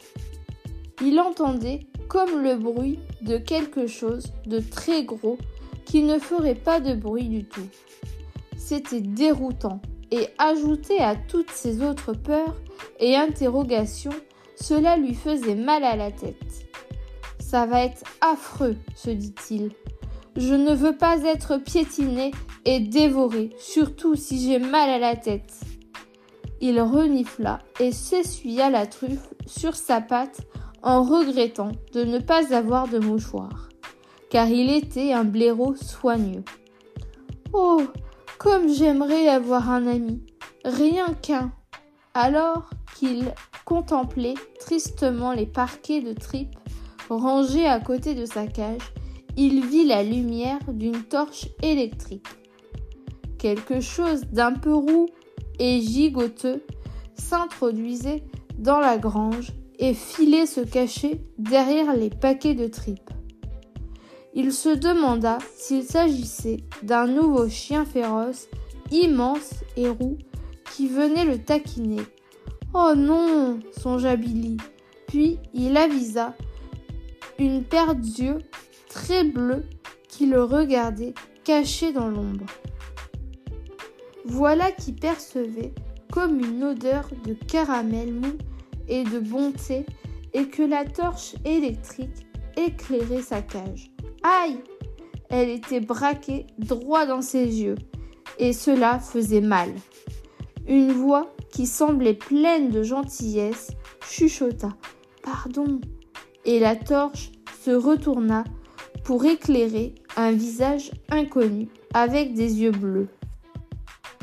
Un de ses yeux cligna joyeusement. Quelqu'un qui voudrait m'assommer et, me manger ne me ferait pas un clin d'œil. Du moins, je ne crois pas, marmonna Billy pour lui-même. Il continua de regarder dans ses yeux qui le regardaient aussi. Il pensa que c'étaient les yeux les plus amicaux qu'il ait jamais vus de sa vie. Billy commença à se sentir un peu, presque, quasiment heureux. Puis il entendit un chuchotement qui était distinctement gentil et bon et chaleureux. Tu ne seras pas assommé, ni mangé. Tu vas être sauvé. Avant que le jeune blaireau ait pu poser une question ou dire quoi que ce soit, la totalité de la haute et mince silhouette d'oncle Sam bondit de derrière les tripes. Il se mit alors à exécuter une danse très étrange. Oh, merci, souffla Billy. De rien. Oncle Sam se trémoussait, gigotait et trépignait. Billy entendait de curieux claquements de pieds. Il aperçut aussi un peu ce que faisait oncle Sam parce que la torche remuait et éclairait des coudes qui s'agitaient, des genoux qui sautillaient et des chevilles qui bondissaient. Euh, fit Billy, est-ce que je vais bientôt être sauvé Parce que là, vous ne faites que danser. Danser et sauver, c'est la même chose. Et je m'appelle Oncle Sam, au fait, annonça Oncle Sam, avant de lever une jambe et remuer le pied, puis de faire de même avec l'autre. Enchanté, il écarta les bras et les fit flotter comme du linge sur un fil. Hmm, Billy Blaireau avait plutôt espéré être sauvé par une équipe d'hommes en cagoule avec des grappins ou des canoës. Tout ceci était un peu bizarre. Bon, moi c'est Billy Blaireau, dit-il. William J. Blaireau, dans les grandes occasions. Il espérait bien que c'en était une, que c'était le moment où il allait sortir de la cage et se retrouver en sûreté dans un endroit douillet avec du chocolat chaud, des chaussons et des sandwichs au verre de terre et au beurre de cacahuètes. Les blaireaux raffolent du beurre de cacahuètes avec les vers de terre. Oncle Sam cessa de danser et fit un sourire immense tandis que le soleil commençait à se lever. C'est vrai, je n'ai jamais eu un ami nommé Billy Blaireau. Ça va être fantastique. Puis il se remit à sautiller et à se trémousser, après quoi il le, il le remua de partout très vite, ce qui fit bouger ses cheveux encore plus vite, au point qu'on ne voyait plus qu'une grosse tache rousse autour de sa tête. Les oiseaux se mirent à chanter plus gaiement que d'habitude, comme s'ils savaient qu'un événement merveilleux se préparait. Mais Billy, qui était fatigué et toujours enfermé dans la cage, commençait à craindre que cet étrange oncle Sam ne soit qu'un nouveau McGlone venu se moquer de lui, même s'il paraissait bien trop gentil pour être un McGlone. Et là, oncle Sam, qui était un peu essoufflé, annonça Je fais ma danse d'invocation et ceci est le début du sauvetage. J'ai un plan et tout est tout bout et tout est tout. Plus ou moins. Il sortit de sa poche un minuscule bout de papier, taché de confiture et couvert de gribouillis, avec ce grand titre en rouge. Plan. Cela rassura pas mais il faut que je sorte d'ici tout de suite, sinon je devrais me battre contre un de ces deux, ou probablement trois des énormes chiens du monde. Le seul fait d'y penser le fit frissonner de la tête aux pattes, et sa fourrure s'ébouriffa tristement. Samedi va commencer. Oh, je serai de retour avant que tu aies des ennuis, crois-moi. De retour Ça veut dire que vous repartez Non, ne me laissez pas ici, Queen Billy. Il le faut, mais je vais revenir. Fais-moi confiance. Les yeux très bleus d'oncle Sam inspiraient effectivement confiance. Je suis ravie de te connaître, William Giblero. Je pense que nous allons être les meilleurs amis du monde. Sincèrement, n'oublie pas, on ne sait jamais ce qui peut se passer. Alors ne t'en fais pas. Et oncle Sam continua de danser, mais en s'éloignant peu à peu, jusqu'à ce qu'il sorte dans la cour et disparaisse.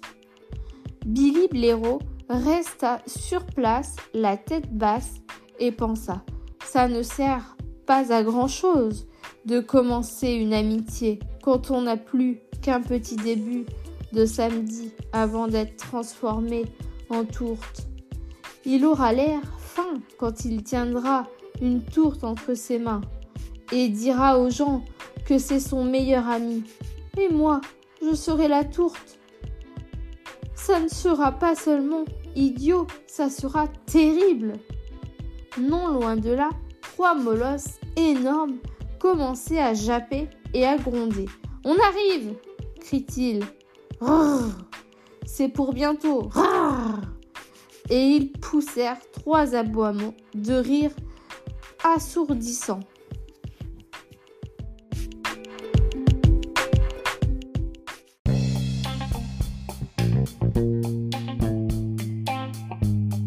Chapitre 13 Bruitage semelle de bois.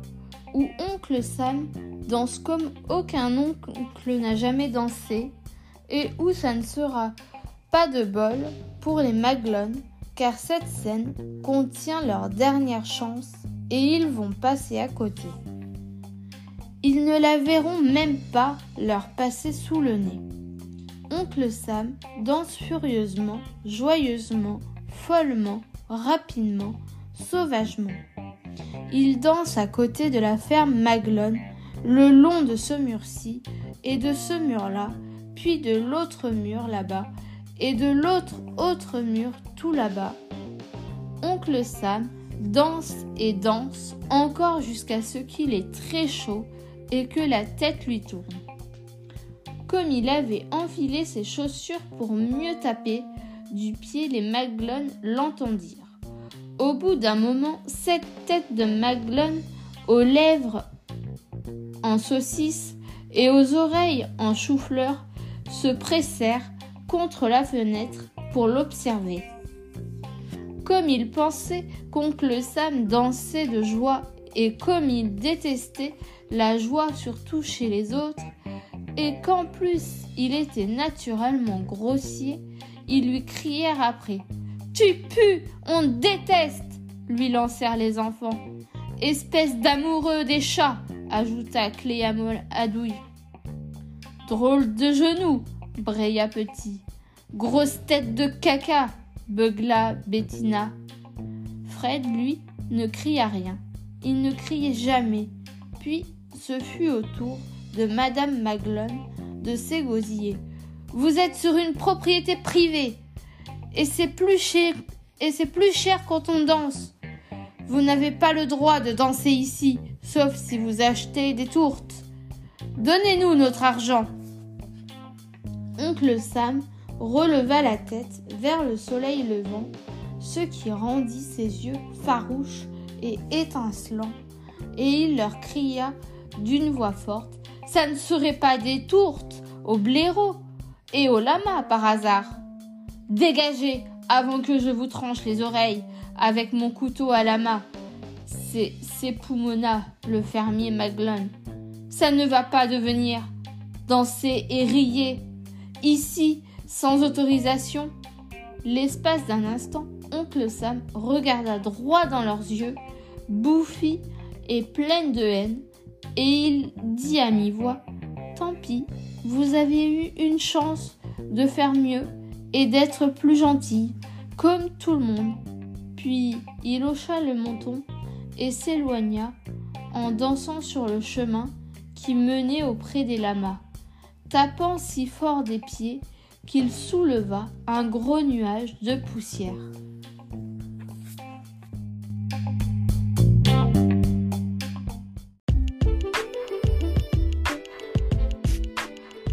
Chapitre 14 Jus de viande et oreilles de souris où Billy Blaireau s'inquiète à un point presque insupportable pour un blaireau et où les sœurs Maglone portent des vêtements qui devraient être interdits dans tout pays raisonnable et où on ne sait jamais ce qui peut arriver et où justement cela va commencer à arriver.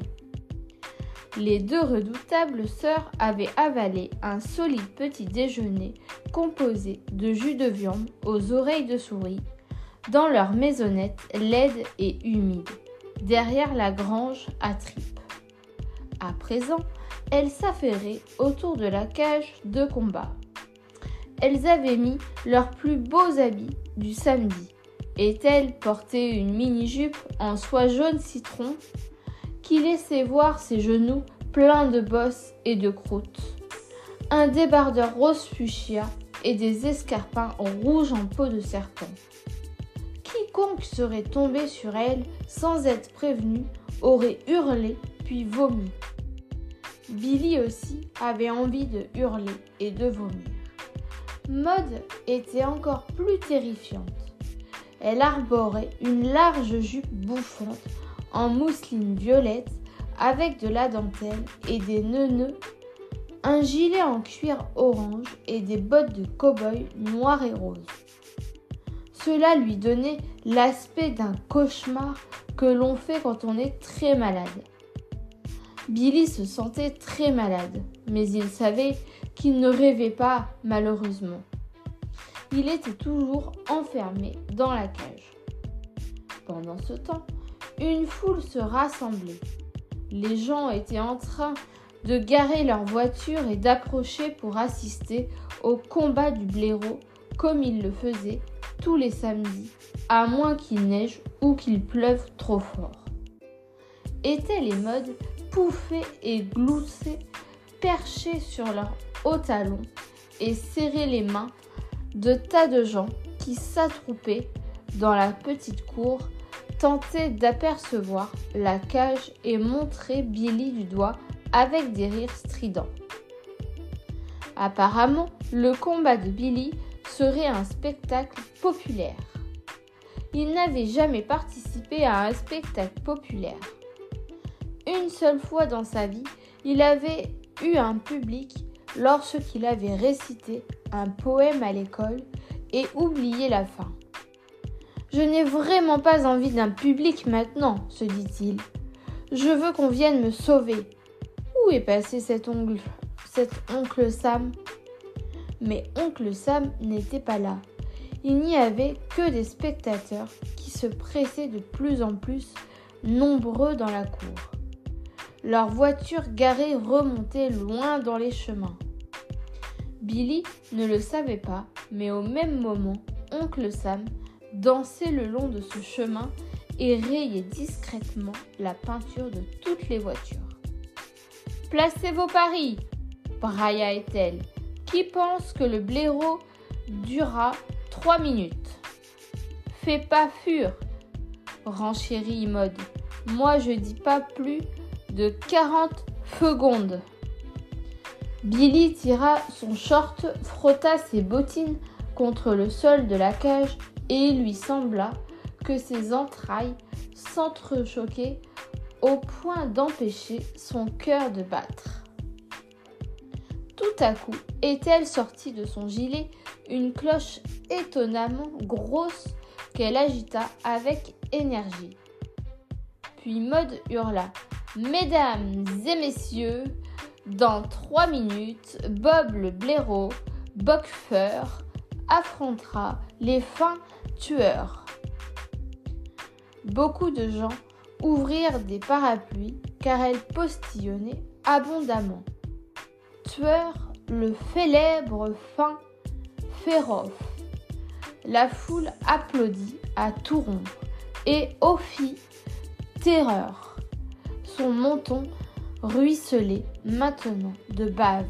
On aurait dit un serpent essayant en vain de boire de la limonade. Le public l'acclama de plus belle. Et Truffider, il y eut une immense ovation finale, après quoi Billy vit que les gens se poussaient ou faisaient un saut de côté pour dégager un large passage entre l'entrée de la cour et la cage de combat. Puis, dans un éclair de crocs et un tonnerre d'aboiements, Tueur s'avança en roulant des mécaniques, claquant des mâchoires, le regard noir. Il était encore plus gros que dans les souvenirs de Billy. Son pelage luisait, ses griffes et ses crocs étincelaient. Il était suivi par Terreur, qui était encore plus gros tueur qui grondait comme un garage rempli de tondeuses à gazon allumées et qui essaya de mordre le pantalon de quelqu'un. Enfin, Billy n'en crut pas ses yeux. Arriva Trucider. Il était à peine plus grand que le jeune blaireau. Ses pattes étaient plutôt petites et ses griffes plutôt courtes. Mais en regardant dans ses yeux, Billy sut que Trucider était l'animal le plus terrifiant que l'on puisse rencontrer, qu'il était sans pitié et qu'il était du genre à faire tomber les vieilles dames et à arracher la queue des écureuils et à voler leurs cornets de glace à des orphelins esselés juste pour s'amuser. Il y eut un grand silence. Trucider avait toujours fait taire les foules. Les gens qu'il regardait tressaillis et reculaient. Même ses frères semblaient le craindre, avec ses petites dents fines et pointues comme des épingles et ses petites griffes très très effilées et sa grosse vilaine tête remplie d'idées malfaisantes qui clignotaient derrière ses yeux. Croiser son regard, c'était comme regarder droit dans deux mares de haine sans fond. Billy savait que dans moins de trois minutes, les yeux de Trucidor seraient peut-être la dernière chose qu'il verrait. Maud déverrouilla la porte de la cage et les chiens s'en approchèrent lentement. Même elle n'aimait pas se trouver trop près du chien, et elle veillait à ne jamais lui tourner le dos. Les humains de l'autre côté du grillage de la cage toisaient Billy en se donnant des coups de coude. Ils disaient des choses comme Il n'en a pas pour longtemps et Il est petit, hein Et encore On dirait qu'il va pleurer. Billy essaya de se mettre debout, les yeux fermés, parce qu'il pensait que ce serait plus facile aussi. Mais non, il n'arrivait pas à se lever. Il était paralysé par la peur et il se disait que d'un instant à l'autre, il n'arriverait plus à respirer. Mais à ce moment-là, quelque chose de très étrange se produisit. Quelque chose qui n'aurait pas dû étonner le jeune blaireau, car comme le lui avait dit oncle Sam, on ne sait jamais ce qui va arriver. D'abord, il y eut un bruit surprenant, comme si un orage éclatait tout près et se rapprochait. Sous les pattes du pauvre Billy, le béton trembla et commença à se fissurer. Il y eut encore des grondements et des roulements et des crrr et des boum. À l'arrière de la foule, une personne très mince de très haute taille que Billy Blaireau reconnut, lui fit un clin d'œil puis sourit. Ensuite, oncle Sam, car c'était lui bien sûr, cria Regardez, regardez La ferme s'écroule Tout est en train de s'écrouler Il avait une voix incroyablement sonore quand il le voulait et tout le monde l'entendit. Mais pendant quelques instants, personne ne le crut et elle éclata de rire. Cette maison existe depuis des années. Qu'est-ce que vous me chantez là? Mais ensuite, elle s'aperçut que les gens se tournaient vers la ferme Maglone qu'oncle Sam montrait du doigt et elle vit, comme tout le monde, que les briques pourries et les pierres moisies étaient en train de s'effriter. Le toit s'affaissa une fenêtre tomba, suivie par deux des enfants Maglone. Les ardoises commencèrent à s'envoler pour aller se fracasser au sol.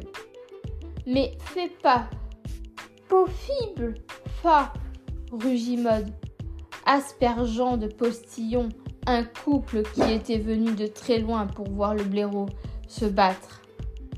Alors que les briques et les poutres dégringolaient, le public commença à fuir, pris de panique, mais les gens ne savaient pas où aller.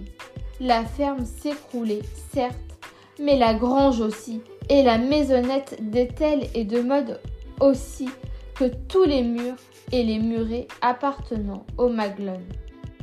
Tout tombait et se fracassait si bien que les gens se cognaient les orteils contre des briques étaient recouvertes de poussière recevaient des gravats sur la tête et se heurtaient les uns contre les autres. C'est merveilleux, c'est merveilleux. Billy était sûr maintenant que le combat n'aurait pas lieu et que tout allait s'arranger. Et qu'oncle Sam y était peut-être pour quelque chose, lui qui s'approchait maintenant de la cage, comme s'il savait parfaitement ce qui se passait et n'avait aucune inquiétude. Aucun des morceaux de grange et de mur ne tombait sur lui. On aurait pu croire qu'il avait ouvert un grand parapluie invisible au-dessus de sa tête, toujours joyeuse. Mais là, tueur, terreur et trucideur, qui se révélaient poltrons quand une chose qu'ils ne comprenaient pas leur arrivait, se ruèrent dans la cage, pensant qu'elle les protégerait des morceaux de fer de la ferme qui, leur tombaient dessus. Soudain, Billy se retrouvait précisément face à ce que sa douce, gentille et adorable personne n'avait jamais voulu affronter. Tandis qu'Ethel titubait sur ses escarpins en peau de serpent et que Maud chancelait dans ses bottes de cow-boy, Billy se retrouva tassé dans un coin de la cage avec trois gueules pleines de crocs beaucoup trop proches de lui et de la bave coulant dans sa fourrure. La situation n'aurait pas pu être pire. Et Trucideur l'observait avec ses yeux noirs remplis de pensées cruelles. Mais à ce moment-là, un autre genre de roulement de tonnerre qui n'avait rien à voir avec des murs s'écroulant devint de plus en plus fort la cour se retrouva envahie par une foule d'écureuils, de lapins, de belettes et de musaraignes, et de serins, et de merles, et de rouge-gorge, et de tous les petits animaux qui aimaient oncle Sam. Or, à peu près tous les petits animaux aimaient oncle Sam, même s'ils ne l'avaient jamais rencontré auparavant. Les animaux sautaient, trottinaient, bondissait, rampait et voltait et piquetait du bec pour faire fuir les gens qui étaient encore là. Le couple venu de loin se faisait grignoter les chevilles par des mulots et un monsieur venu d'encore plus loin se fit voler sa perruque par un jeune écureuil qui se moqua de lui, en plus tandis que des hérissons le sol en piquant les visiteurs pour les punir de leur méchanceté et parce qu'ils voulaient voir un blaireau en short alors que tout le monde sait que les blaireaux détestent les shorts. Heureusement, pendant qu'une partie des animaux chassait les gens de la cour, une solide troupe d'hermines, de belettes et de hérissons, ainsi que le petit chat et sa maman firent irruption dans la cage et arrachèrent Billy Blaireau aux griffes des chiens. Ces derniers furent aussitôt couverts de piafs qui leur picoraient les orteils avant de s'envoler pour échapper à leurs crocs. Des guêpes les piquaient, éclataient de rire, puis recommençaient à les piquer. Il se trouve que les chiens avaient une peur bleue des guêpes qu'ils avaient toujours été méchants avec elles et qu'ils déchiquetaient leur nid pendant l'hiver. Si bien que là, elles savouraient leur vengeance. Et tueurs et terreurs et trucideurs jappaient comme des chiots tandis que de grosses cloques enflaient sur leur museau et sur leur corps entier et même sous la fourrure. Dans la confusion générale, Billy Blaireau sentit une grande main chaude et rassurante lui prendre la patte. Levant les yeux, il vit oncle Sam qui lui souriait et qui lui dit Tout va bien, mais il faut fuir maintenant. Billy Blaireau partit en courant aussi vite que le lui permettaient ses pattes ravissantes, mais pas bien longues. Les petits animaux et les petits oiseaux s'enfuirent aussi galopant, volant, filant, bourdonnant. Pendant un instant, oncle Sam se retourna et courut à reculons pour pouvoir crier Merci les guêpes! Merci Jérémy Guêpe Merci Suzy Belette. Merci Gus Lapin et Marie Lapine et Tommy Lapin et Sam Lapin. Merci Maman Taupe. Merci beaucoup, merci à tous.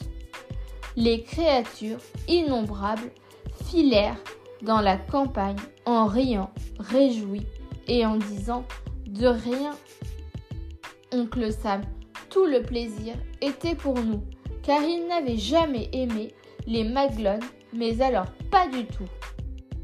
Derrière Billy et Sam, les derniers vestiges de la ferme et de ses dépendances s'effondrèrent, un vilain petit tas de gravats.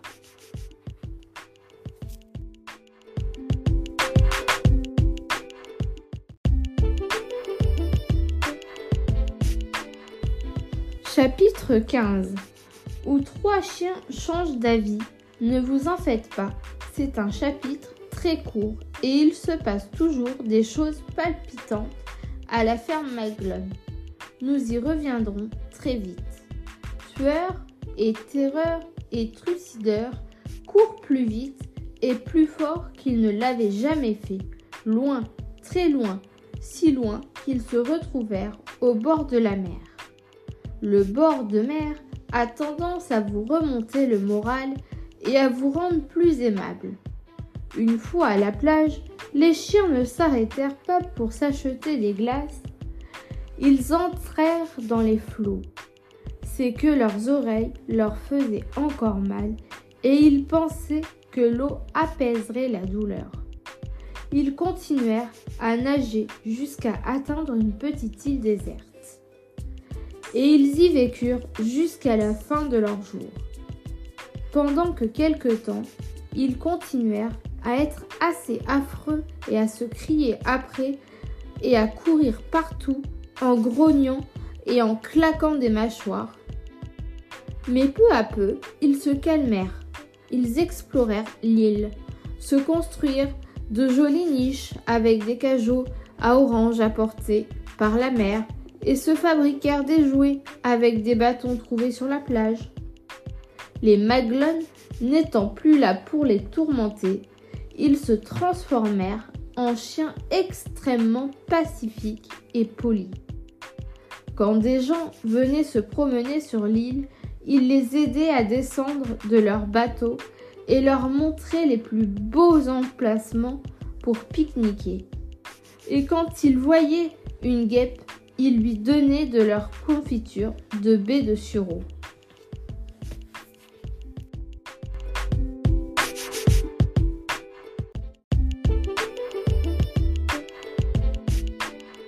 Chapitre 16 Brutage, énorme vacarme, où il y a des culottes et un peu de citronnade, et où Oncle Sam oublie quelque chose de très important mais où Billy est très heureux. La ferme Maglone n'était plus qu'un tas de ruines et Billy était libre. Libre de la tête aux pattes. Son cœur, dans sa poitrine, battait librement la chamade. Le jeune blaireau courait à côté d'oncle Sam. C'était fantastique, non? lança celui-ci en riant. Il bondissait dans l'herbe sur ses longues jambes et Billy avait du mal à le suivre. C'était... Oui, c'était... Mais comment? Billy voulait demander Mais comment avez-vous fait? Seulement, au même moment, il y eut un énorme vacarme là où les voitures étaient garées dans le chemin. Elles tombaient lentement dans des trous qui s'ouvraient dans le sol et qui les avalaient tout ronds des gros bonbons en acier. Ça alors C'est maman top, explique oncle Sam. J'avais élaboré un plan avec elle et elle l'a accepté, ce qui est très gentil de sa part. Je l'ai fait venir avec toute sa famille. Grâce à madame à ma danse d'invocation, ils ont su précisément où creuser parce que je le leur ai indiqué en tapant des pieds ils ont attaqué les fondations de la ferme Maglone pour la faire tomber en poussière. Elles sont malignes, ces taupes, et moi aussi en fait. Oncle Sam était très fier d'avoir mis sur pied une si belle aventure. Billy Blaireau, de son côté, était complètement épuisé. Il y avait longtemps qu'il n'avait pas mangé ni dormi correctement, et la tête lui tournait Il était heureux d'être sauvé, mais il, avait vraiment besoin de cesser de courir. Et c'est ce qu'il fit. Il se laissa tomber sur son derrière et se sentit un peu pris de vertige. Mais il était joyeux, même s'il avait aussi un peu de mal au cœur. Oncle Sam cessa également de courir. Bonjour, fit-il avec son grand sourire. Bien le bonjour, William. Blaireau. Billy respira à fond pendant un petit moment, les yeux fermés. Il sentit qu'oncle Sam s'asseyait à côté de lui. Puis il regarda ses propres pieds parce qu'il était intimidé, mais il répondit quand même à voix basse Bonjour. Il se rendit alors compte qu'il souriait, ce qui ne lui était pas arrivé depuis qu'on l'avait jeté dans cet horrible sac et que tant de choses affreuses lui étaient arrivées. Subitement, oncle Sam lui demanda Qu'est-ce qu'un chalumeau? Billy pouffa et répondit Un dromaludaire à deux bosses. Après quoi, il demanda Qu'est-ce qui est jaune, qui fait piou-piou et qui pèse 500 Et oncle Sam éclata d'un grand rire et répondit Un poussin de 500 kilos alors Billy retira ses tristes bottines de boxeur qui lui blessaient les pattes et les jeta au loin, après quoi il remua les orteils dans l'herbe douce. Il retira aussi son short qui lui écrasait la queue bien moins beau que son épaisse et luisant pelage de blaireau qu'il portait en permanence et qui comblait tous ses besoins. Sa fourrure était bien plus heureuse maintenant qu'elle était libre jusqu'au dernier poil. Il renifla les odeurs intéressantes et savoureuses qu'il flottait autour de lui dans la campagne. Il souriait maintenant d'une oreille à l'autre. Oncle Sam lui donna un peu de limonade car il en avait apporté une bouteille au cas où quelqu'un aurait soif. Cela faisait partie du plan. Billy se désaltéra et c'était la meilleure limonade du monde. Il était sur le point de dire Merci d'être venu me sauver et merci pour la limonade, car il était un blaireau bien élevé, lorsque soudain oncle Sam s'écria Oh non Je savais que j'oubliais quelque chose Il souleva Billy Blaireau, le posa sur ses épaules, rangea la bouteille dans une de ses grandes poches, se leva et partit en courant sur ses grandes jambes. Quoi? Qu'est-ce que tu as oublié? demanda Billy Blaireau, qui entendait quelque chose remuer derrière lui et flairer une odeur très familière et très très désagréable. Quoi? Bah, j'avais juste oublié qu'il fallait continuer de courir parce que les Maglons allaient comprendre que tout était ma faute et vouloir me transformer aussi en tourte, sans compter qu'il faut s'occuper des lamas. Quoi? En effet, quand Billy Blaireau se retourna un peu pour vérifier les Maglone au complet, le fermier Maglone, Madame Maglone, Cléadouille, Maglone Dusty, Maglone Petit, Maglone Fred, Maglone Bettina, Maglone Ethel, Maglone et Maud, Maglone, leur couraient après en brandissant des, moments de des montants de fenêtres brisés, des couteaux, des poings et des cailloux. Ethel et Maud avaient retiré leurs chaussures et leurs grands pieds jaunâtres claqués sur le sol. Plusieurs jeunes écureuils sautillaient autour de leurs chevilles en se moquant d'elles, car leurs jupes s'étaient déchirées et on voyait leurs grandes culottes grises.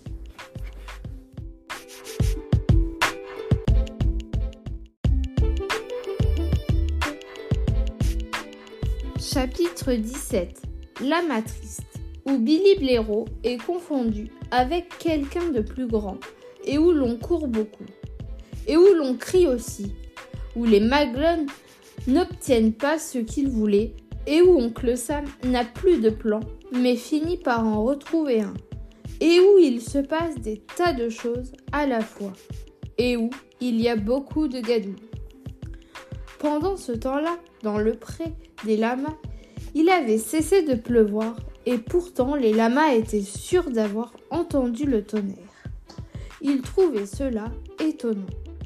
Bon, le temps se lève, constata Carlos Lama. Je ne veux pas être tué et transformé en tourte par beau temps, se lamenta Geneviève Lama. Le soleil me manquerait encore plus. Moi, je ne veux pas être tué du tout, dit Brillant Lama. Moi non plus. Surtout avec ma fourrure dans cet état, ajoute Ginal Bridja Lama. Ils avaient été trop démoralisés ce matin-là, au lever du soleil, pour remarquer oncle Sam qui dansait avec beaucoup d'application autour de leur pré. Ils n'avaient pas vu non plus le nuage de poussière qui englobait le reste de la ferme Maglone, de ses dépendances et de la maisonnette des sœurs. Cependant, ils remarquèrent quand même que les piquets qui retenaient la clôture électrique de leur pré firent chacun petite danse avant de tomber dans l'herbe. Brillant et les autres commencèrent à se demander s'ils pouvaient s'enfuir. Mais oui, on peut, s'écria Geneviève Lama.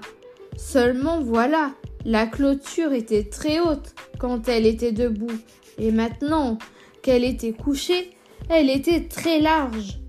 Elle formait un grand anneau de fil de fer rempli d'électricité sournoise et cinglante qui grésillait dans l'herbe et sifflait comme des serpents.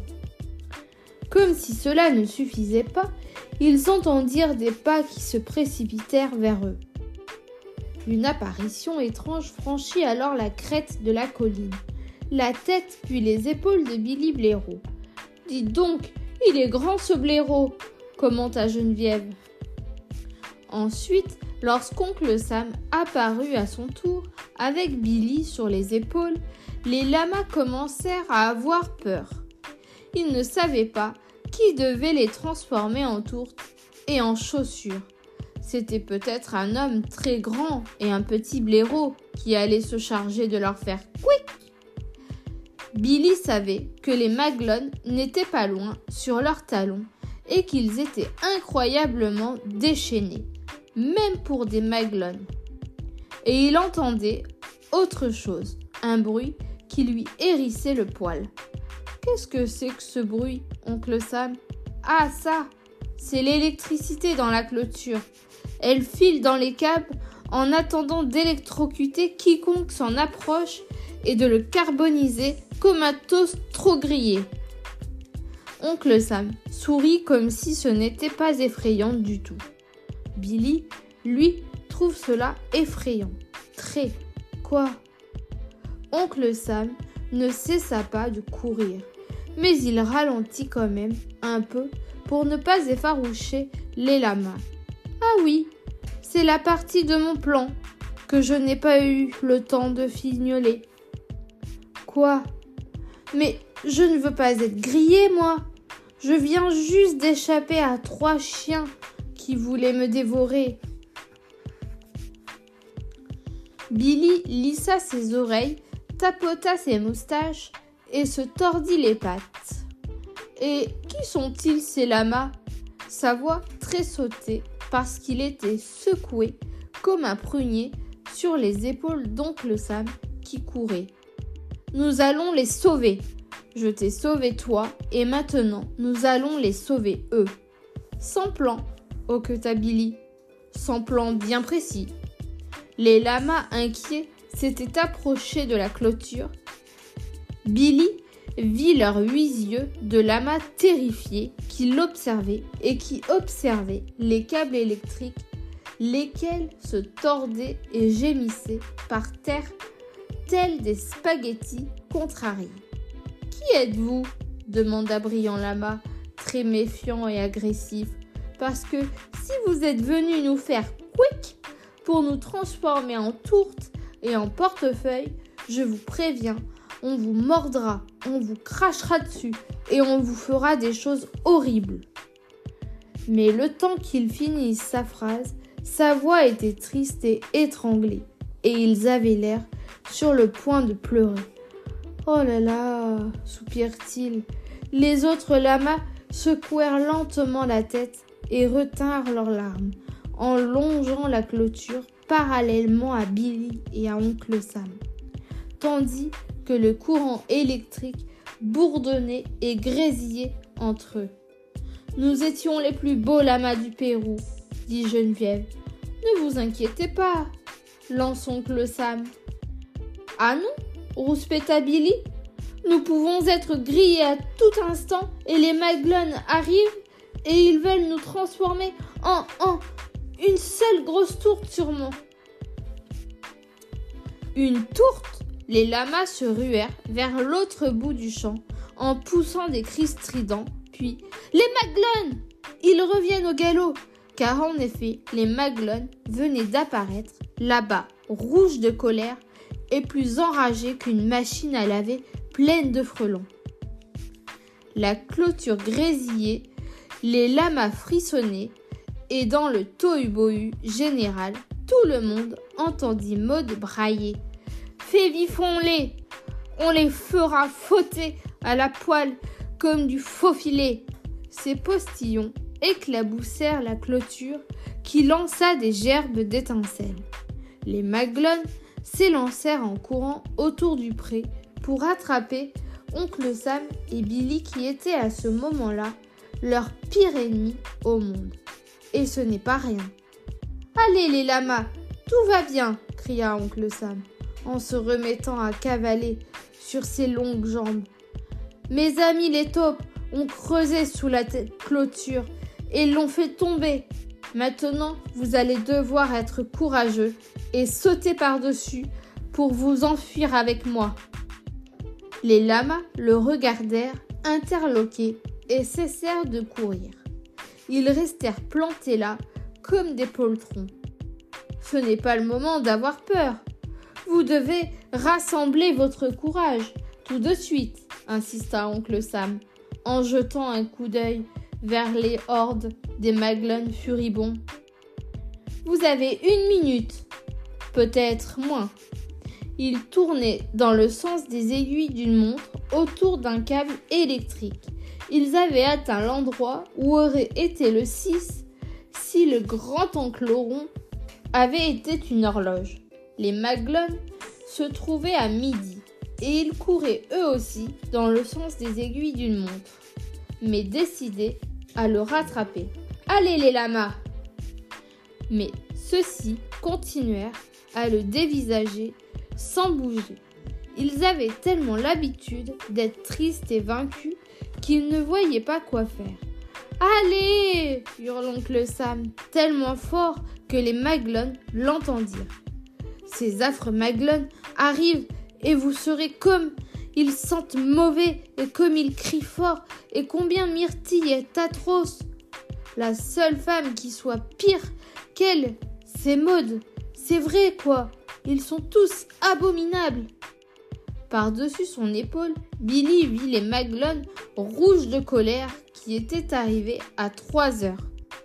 Cela allait encore, car oncle Sam avait atteint huit heures. Mais il se rapprochait. Ils sont tellement furieux qu'on dirait que leurs oreilles vont prendre feu, chuchota le blaireau à oncle Sam. Est-ce bien raisonnable de les enrager encore plus en les insultant? Peut-être que si on disait des gentillesses sur eux. Et il chercha dans sa tête un compliment à crier à mode Où est-elle Mais il ne trouva que Votre voix pourrait rayer une vitre, ce qui n'était pas du tout un compliment. Je vous en supplie, les lamas, insista oncle Sam. Sautez, sautez Avant de vous retrouver face au cardigan de Bettina Maglone.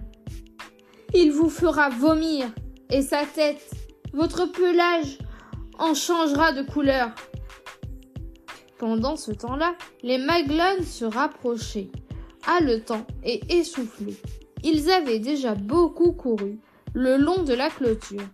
Ils n'étaient pas en très bonne santé et ils avaient beaucoup de gadou, si bien qu'ils avaient du mal à continuer. Mais ils avaient tout de même atteint 8 heures. Oncle Sam n'était que là où l'horloge aurait marqué 10 heures. S'ils avaient couru autour d'une belle grosse horloge rassurante et non autour d'une clôture mortelle, boueuse et terrifiante, étalée sur une colline ronde et mouillée. Les lamas, toujours pétrifiés, soufflaient et remuaient les pattes. Brillant lama lécha son sabot rhumatisant.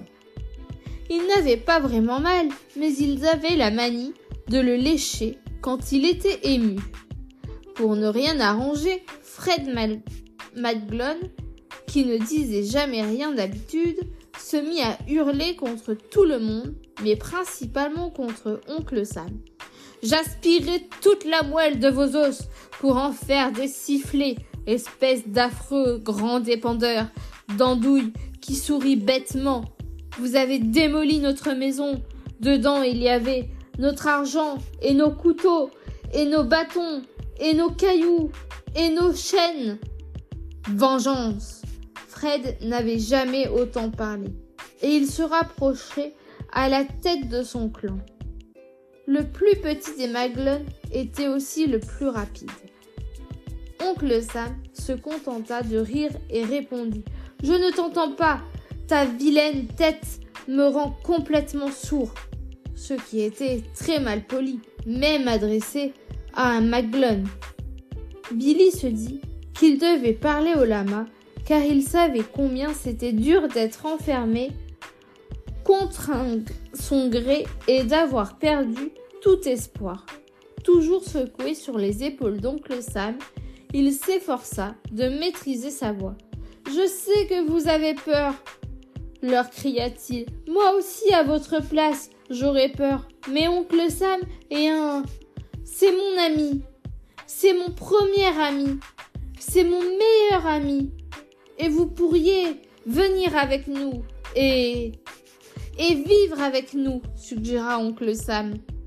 Comme si c'était une idée parfaitement raisonnable, il leva une main pour tapoter la patte de Billy. Vous pourrez tous rester vivre avec moi. On s'amusera bien. C'est vrai chuchota Billy. Oui, répliqua oncle Sam. Il ne nous reste plus qu'à aimer énerver suffisamment les Myclones et ensuite on viendra à la rescousse.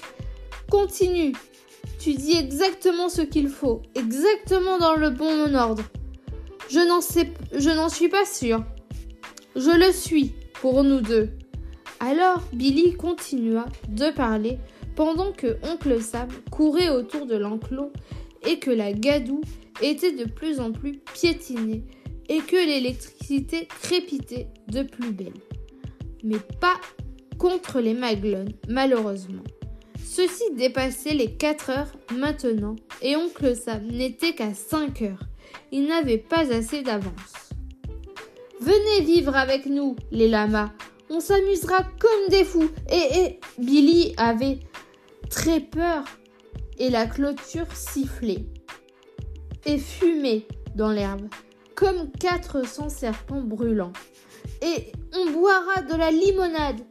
On nous en a déjà promis de la limonade, râla Briand. Non, c'est vrai, oncle Sam a la meilleure limonade du monde. Allez, sautez Et encore et toujours, le hideux vacarme des Maglons, courant et criant, se rapprochait. Pousse-toi, tête de furet Je les affafimerai moi-même et j'en ferai des facs à main cracha Mode, et Billy crut entendre cliqueter des couteaux à la main. Je vous en supplie, sautez lança-t-il. Des couteaux volèrent vers oncle Sam et lui et se plantèrent dans l'herbe autour d'eux. Allez les lamas cria Billy. Les, Maglons visaient de mieux en mieux. Un peu de courage Les couteaux se rapprochaient. Nous n'avons aucun courage, avouèrent les lamas. Bien sûr que si, vous avez passé je ne sais combien de temps dans cet affreux pré trempé, et vous n'aviez pas assez à manger. et vous pensiez que vous étiez seul et que vous alliez être transformé en tourte. Mais vous avez enduré tout ça. Ça, vous êtes les lamas les plus courageux que je connaisse. Certes, Billy n'en connaissait pas d'autres, mais il ne le précisa pas. Sautez Alors enfin, Geneviève Lama sauta et franchit la clôture qui grésilla à son passage et brûla légèrement la fourrure de sa cheville. Oncle Sam et elle durent continuer de courir toujours poursuivis par les Maglones. Cléadouille Maglone se jeta sous le pied gauche d'oncle Sam, qui leva la jambe juste à temps. Le garçon passa en glissant dans la boue et dévala la pente en lançant des gros mots. Puis Carlos Lama sauta et se retrouva libre. Il dut aussitôt esquiver Petit Maglone et Bettina Maglone qui essayaient de l'attraper. Eux aussi furent vaincus par la gadoue qui collait à leurs grosses bottes de Maglone et les ralentissait. Plus oncle Sam sautait, bondissait, courait et dansait autour du pré, plus elle devenait molle et visqueuse. Ensuite, ce fut Ginal Bridja qui fit le bond, très gracieux, et atterrit involontairement pile sur le pied de Mode, écrasant ses orteils nus et l'obligeant à s'asseoir pour cajoler ses deux grandes péniches. La femme ressemblait à un tas de linge sale, putride. Les autres maglones lui rentrèrent dedans, dégringolèrent et se retrouvèrent à barboter dans la boue, roulant sur eux-mêmes et se mordant les uns les autres. Mais ils ne tardaient pas à se relever et à galoper autour du pré dans la large traînée de gadou créée par la course-poursuite entre oncle Sam et eux. Allez, allez, allez supplia Billy, qui était toujours secoué sur l'épaule d'oncle Sam. Comment t'appelles-tu, dernier lama? Et pourquoi est-ce que tu ne sautes pas? Brillant lama, immobile, dit d'une toute petite voix. Je m'appelle Brillant lama. Puis il demanda Ça ne risque vraiment rien? J'ai des doutes. Je ne pense pas être capable de sauter. Je n'y arriverai jamais. Alors que Bettina Maclone et Cléadouille Maglone s'entraidaient pour se remettre debout et aider Petit Maglone à faire de même. Brillant souffla tout bas. Je suis bien plus poltron que les autres, lama. Et là, parce que les Maglones s'étaient tous remis debout et qu'ils approchaient, plus rageux que jamais, la troupe entière hurla. Brillant, tu es le lama le plus courageux, le plus audacieux et le plus magnifique qu'on ait jamais vu. Les Maglones tendaient les mains en avant et grinçaient des dents. Fichu lama Qu'on leur coupe les oreilles, j'en ferai un sac à main couleur crème et chocolat, foi de Maglone. Billy flairait dans l'air la colère et la méchanceté des fermiers, et il cria encore à Brillant Lama Allez, saute Oncle Sam et Carlos et Ginal Bridja et Geneviève bondissaient et slalomant dans la boue pour éviter les mains des Maglones qui essayaient de les attraper et les pieds des Maglones qui essayaient de les frapper et les dents des Maglones qui essayaient de les mordre. On aurait pu croire qu'ils dansaient pour sauver leur peau tournant toujours autour de la clôture. Et c'est exactement ce qu'il faisait. Oncle Sam lança au Maglone Vous êtes sûr de vouloir que ça se passe? Ainsi Vraiment sûr? Vous voulez réellement être tellement en colère, tellement enragé, tellement furieux? Le fermier Maglone lui répondit Tu n'as encore rien vu Et sa tête se mit à enfler de fureur comme si elle allait exploser. Maud Maglone brailla. Je te fuferai les intestins comme de la glaffe au falfifi. Elle pointa le doigt sur oncle Sam. Et toi, je te feignerai comme un forfelé, ce qui trompe tout le monde, y compris oncle Sam, lequel secoua la tête, peut-être parce qu'il était triste pour elle, et peut-être pour chasser les postillons de ses sourcils. Puis il dut esquiver encore les griffes de Myrtille, Maglone, qui lui bondissaient dessus comme si elle était montée sur des ressorts faits de haine pure. Il lança un appel à Briand. C'est maintenant ou jamais, jeune lama, il faut sauter. Ben, partez sans moi, pleurnicha Briand. Impossible crièrent d'une seule voix les autres, qui glissaient et tournicotaient et sautillaient, toujours dans la gadoue, qui devenait de plus en plus bourbeuse à chaque minute. Tu es notre ami Alors oncle Sam lança de sa plus grosse voix. Tu es un lama plein de bravoure. Viens, qu'on puisse encore boire de la limonade et s'amuser. Enfin, Briand sauta. Comme il était triste et fatigué et effrayé, son saut ne fut pas très haut. Tout le monde s'arrêta pour le regarder, même les maglones. On put croire qu'il n'allait pas y arriver. Sa figure de lama exprimait clairement la peur, mais le courage aussi. Un, deux, trois, quatre. Ses sabots parviennent de justesse à éviter la clôture et à l'emmener vers la liberté. En voyant cela, Billy et oncle Sam et les autres lamas lancèrent des acclamations plus fortes que tout ce dont ils se croyaient capables. Cela rendit Madame Maglone et le fermier Maglone tellement furieux que leurs oreilles prirent réellement feu et qu'ils éclatèrent pop pop pop comme deux ballons extrêmement répugnants dont on ne voudrait jamais à un goûter d'anniversaire.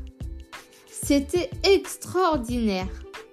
Cela fit tellement enrager les autres maglones qu'ils épuisèrent le peu de force qu'il leur restait à poursuivre les lamas et oncle Sam, portant toujours Billy Blaireau sur ses épaules autour de la clôture. Vite, vite, le plus vite possible, lança oncle Sam. Courez comme vous n'avez jamais couru de votre vie. Fuyez, j'ai un plan tout partir au galop dans de grandes éclaboussures de gadou, poursuivis par les derniers maglones, même mode qui clopinait avec son pied écrasé. Une fois qu'il fut arrivé en haut du pré, à midi sur l'horloge, alors que les maglones étaient tout en bas à 6 heures, oncle Sam s'arrêta. Il demanda à ses camarades de faire aux maglones leurs grimaces les plus vilaines et les plus malpolies. Il leur dit de lancer des insultes les plus vexantes qui leur passaient par la tête. Ce fut très facile pour tout le monde. Grand panard, cervelle de bernique, chrysanthème, polystrum, et ils dirent aussi bien pire que cela.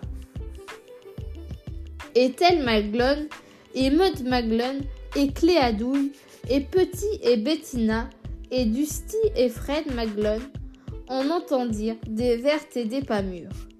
Ils regardèrent longtemps les lamas qui leur tiraient la langue et leur lançaient des bruits de prout et Billy Blaireau qui louchait et oncle Sam qui leur faisait des pieds de nez en secouant ses cheveux.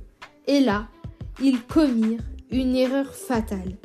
Les Maglons étaient trop furieux pour se montrer raisonnables alors qu'ils n'étaient déjà pas bien malins au départ. Ils décidèrent que le plus rapide pour capturer les lamas et Billy et oncle Sam serait de couper à travers le pré. Ce qui veut dire qu'ils allaient couper à travers la clôture.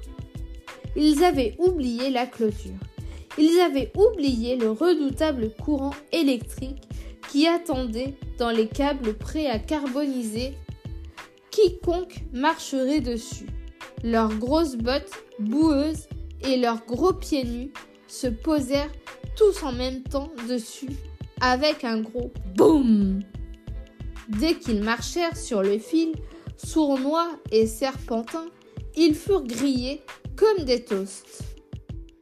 Ils furent grillés, carbonisés, frits et électrocutés, tels des tranches de pain de mie, dans un grille-pain avec un bruit grésillant et un nuage de fumée grasse. Une odeur de mauvaise tourte s'éleva dans l'air, puis il n'y eut plus de silence, car les câbles vidés de leur électricité s'étaient endormis. Les contours de ce qui avait été les Maglones gémissaient là dans l'herbe, mouillés et s'effritaient en miettes noircies. Puis les oiseaux se remirent à chanter, une douce brise passa sur le pré. Enfin, on put entendre respirer quatre lamas, un blaireau et un oncle légèrement essoufflé. Bon, dit oncle Sam, c'est toujours très triste quand des gens se font griller comme des toasts. Mais là, ils l'ont bien cherché, vraiment. Il hocha la tête, renifla et posa Billy par terre pour qu'il puisse marcher s'il le voulait, car plus rien ne pressait. Je pense que si nous partons par là, nous retrouverons Paul avec la roulotte et nous pourrons prendre le petit déjeuner et le déjeuner ensemble. Les deux en même temps, car c'est bien mérité. Paul va vous plaire. Il est très intelligent. Il a appris à voir dans le noir, à contempler les nuages, à écouter les légumes. Il étudie tous les sujets importants. Et c'est important ça, s'inquiète Billy. Naturellement, dit oncle Sam. Billy leva une patte pour prendre la main d'oncle Sam, car il était désormais les meilleurs amis du monde. Accompagnés par les lamas, ils tournèrent le dos à l'endroit où ils n'avaient pas été heureux pour partir vers un endroit où ils le seraient.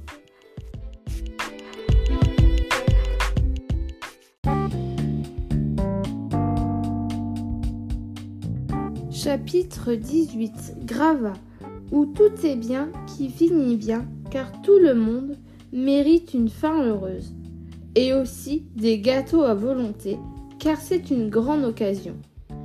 Dès le lendemain, une petite averse de pluie douce et tiède dispersa les miettes grillées des maglones.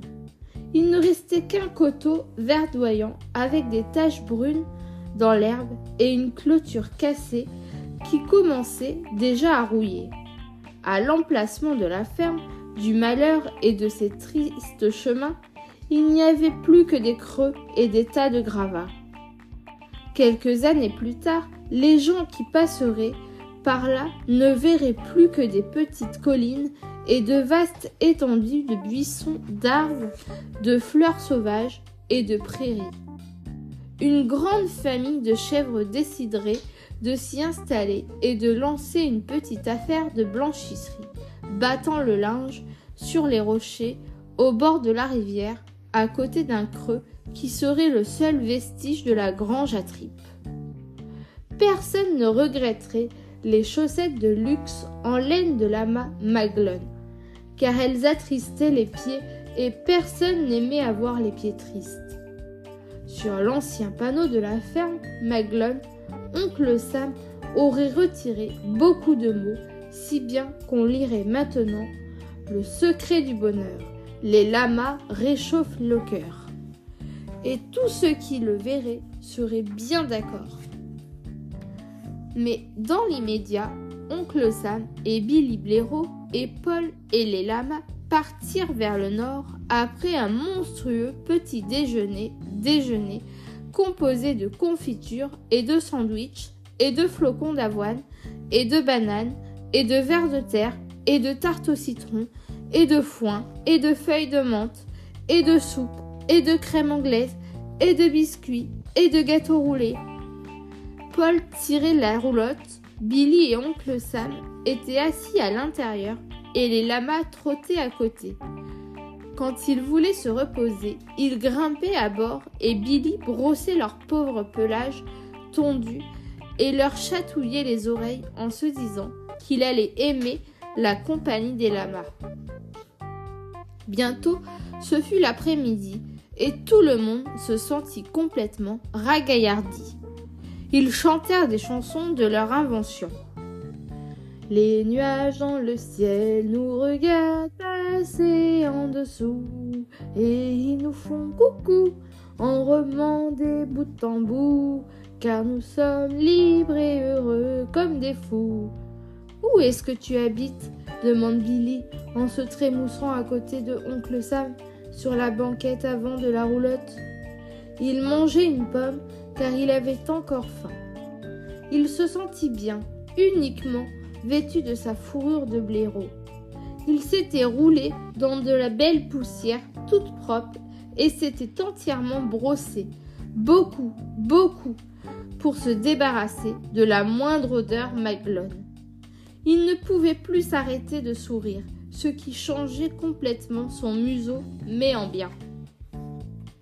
Il y a très longtemps, répondit oncle Sam, avant ma naissance, mon arrière-arrière-grand-père a écrit dans son testament que son arrière-arrière-petit-fils hériterait d'une ferme de lamas dans une petite baie du côté ensoleillé du pays. Il ébouriffa ses cheveux avec ses doigts et ses cheveux ébouriffèrent ses doigts en retour. Et je n'ai jamais profité de cette ferme parce que j'étais tout seul là-bas, sans lama et sans meilleur ami pour m'aider. À l'idée d'une ferme de lama, le cœur de Billy Blaireau s'emballa et il écouta avec une grande attention. Oncle Sam sourit largement. Alors, si tu veux bien, William J. tu peux venir y vivre avec moi. Puis il s'adressa au lama. Aimeriez-vous venir vivre avec moi du côté ensoleillé du pays? Dans une ferme de lama avec des étables à lama et des hamacs et des abreuvoirs de limonade? Franchement, je ne savais pas quoi en faire jusqu'à cette aventure où vous m'avez sauvé. Mais c'est toi qui nous as sauvés, objecta Brillant Lama. Ça ne marche pas comme ça, explique oncle Sam. On ne sauve jamais quelqu'un sans être sauvé à son tour. Les lamas se sentirent très heureux, malgré la fatigue. Ils avaient bu des litres et des litres de l'excellente, l'excellente limonade d'oncle Sam, et mangé de l'herbe douce et abusé de rouler à la confiture. Geneviève avait le hockey. Oui, ça me plairait, dit Carlos Lama, mais c'est à Brillant de décider. Ses camarades se tournèrent vers Brillant Lama, qui rougit sous ce qui restait de son pelage et eut envie de lécher son sabot. Ça me plairait aussi, dit-il. Beaucoup. J'aimerais bien rester avec mes amis. Alors les lamas se réjouirent, et oncle Sam et Billy aussi. Même Paul souffla dans ses naseaux. Bon, eh bien, je suis content que ce soit réglé, dit-il, car je dois être à Aberdeen lundi. Il y en a qui ont du boulot, vous savez. Ensuite, je rentre chez moi, au pays de Galles. Écrivez-moi quand vous aurez à nouveau besoin de la roulotte. Il faudra me prévenir plus longtemps à l'avance la prochaine fois. Tout le monde se réjouit encore, ne serait-ce que pour lui arracher un sourire. Ils avaient plein de grandes dents de cheval et c'était amusant à voir. Puis ils continuèrent d'avancer jusqu'à la petite baie, tout là-haut, dans le nord de l'Écosse, du côté ensoleillé du pays. Peut-être la meilleure ferme de lama au monde. En descendant, un doux chemin sableux qui était parfait pour marcher pieds nus ou sur des sabots fatigués, ils découvrirent une très jolie ferme. Il y avait un large auvent sur le devant et des étables solides et des prés verdoyants pleins d'herbes juteuses. La brise marine les rendit tous très heureux, mais leur donna aussi très sommeil. Ils sortirent leurs affaires de la roulotte et burent du thé et mangèrent juste un peu de gâteau à la crème et quelques petites brioches et un pot ou deux de confiture. Puis ils dirent au revoir à Paul et partirent en exploration. Les lamas découvrirent les étables étaient propres et douillettes et dotées de bons hamacs à lama. La mieux était celle qui avait vue sur le coucher de soleil, si bien qu'ils la choisirent pour y habiter. Puis, ils broutèrent un peu d'herbe et burent un peu de limonade dans l'abreuvoir que Billy avait rempli pour eux. Bravo pour ton courage brillant, dit Geneviève Lama. Bravo à toi de m'avoir aidé à le trouver, répondit Brillant. Puis tous les lamas, confortablement installés, bien au sec et bien au chaud et très heureux, s'endormirent dans leur hamac, ronflant avec l'accent péruvien en agitant leurs sabots en l'air.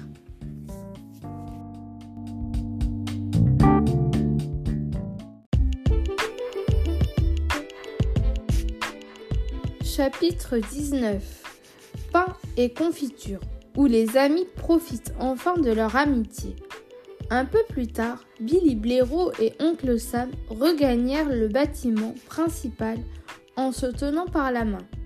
Billy remarqua qu'il y avait un fauteuil à bascule pour Blaireau sous l'auvent, comme si son arrivée était attendue. Merci, oncle Sam. Il est exactement comme le mien. Je pense que tu connaissais l'existence des Maglone, pas vrai? Et aussi la situation des pauvres lamas. Tu es venu nous chercher pour nous ramener chez toi. Tu as toujours eu un plan. Eh bien, fit oncle Sam, fier comme tout. Je ne sais pas. Je crois simplement que j'étais prêt. Et puis il y a eu les lamas dépités et les vilains fermiers et toi? Et je me suis dit que j'avais peut-être besoin de vivre une aventure et de faire des choses extraordinaires et de rencontrer quelques lamas hors du commun. Et peut-être aussi de me trouver un ami. Il se peut que j'ai toujours pensé que mon meilleur ami aurait besoin d'un fauteuil à bascule quand je le trouverai. Enfin, peut-être. Que ça aurait pu être mon plan depuis le début. Si j'avais eu un plan. Il fit un clin d'œil et eut un sourire extrêmement heureux. Va voir à l'intérieur, ta chambre est à l'étage à gauche. Billy Blaireau se précipita dans la maison pour voir comme c'était joli. Dans la ferme, les murs étaient couverts de traces de confiture et il avait du beurre sur les chaises et un lézard qui lisait des bandes dessinées sous le canapé. Et Billy se dit Mon Dieu, il faudrait que je fasse un grand ménage demain. Billy était en effet un blaireau très ordonné. Mais une fois qu'il eut gravi l'escalier poisseux de marmelade, il découvrit que sa chambre était rangée et propre comme un sous-neuf. Elle était peinte en bleu, sa couleur préférée, et meublée d'un lit pour blaireau avec un couvre-lit décoré de portraits de blaireaux célèbres. Il sauta sur le matelas et remua, gigota, se tortilla pour tester son confort. C'était parfait. Soit il avait de la magie là-dessous, soit oncle Sam avait deviné ce qui ferait le plus plaisir à Billy et envoyé des messages à l'avance, soigneusement mémorisés et récités par des corbeaux pour demander aux écureuils adultes de tout préparer. Billy redescendit et prépara des tartines de confiture et du chocolat chaud. Il sortit sous l'auvent où l'attendait oncle Sam et lui tendit une des deux tartines et une des deux tasses de chocolat. Coucou oncle Sam, j'ai trouvé les tasses dans le piano. Bien sûr, dit oncle Sam, souriant en commençant à boire son chocolat. Hum, c'est très bon. Il goûta ensuite à sa tartine. Et ça aussi, c'est très bon. Il s'assit à côté de Billy, qui s'était installé dans son petit fauteuil à bascule pour blaireau, et tous deux terminèrent leur tartine et leur chocolat. Ensuite, Ils contemplèrent le coucher de soleil en se racontant des blagues. Oncle Sam, quel est le comble pour un cochon marin? Ne jamais rentrer au port. Billy, et que faut-il faire si tu trouves un ours dans ton lit? Changer de lit. Ils rirent beaucoup et oncle Sam regarda Billy Blaireau en se disant Ça y est, j'ai un meilleur ami. Et Billy Blaireau regarda oncle Sam en se disant exactement la même chose. Ils étaient aussi heureux qu'on peut l'être et même un peu plus.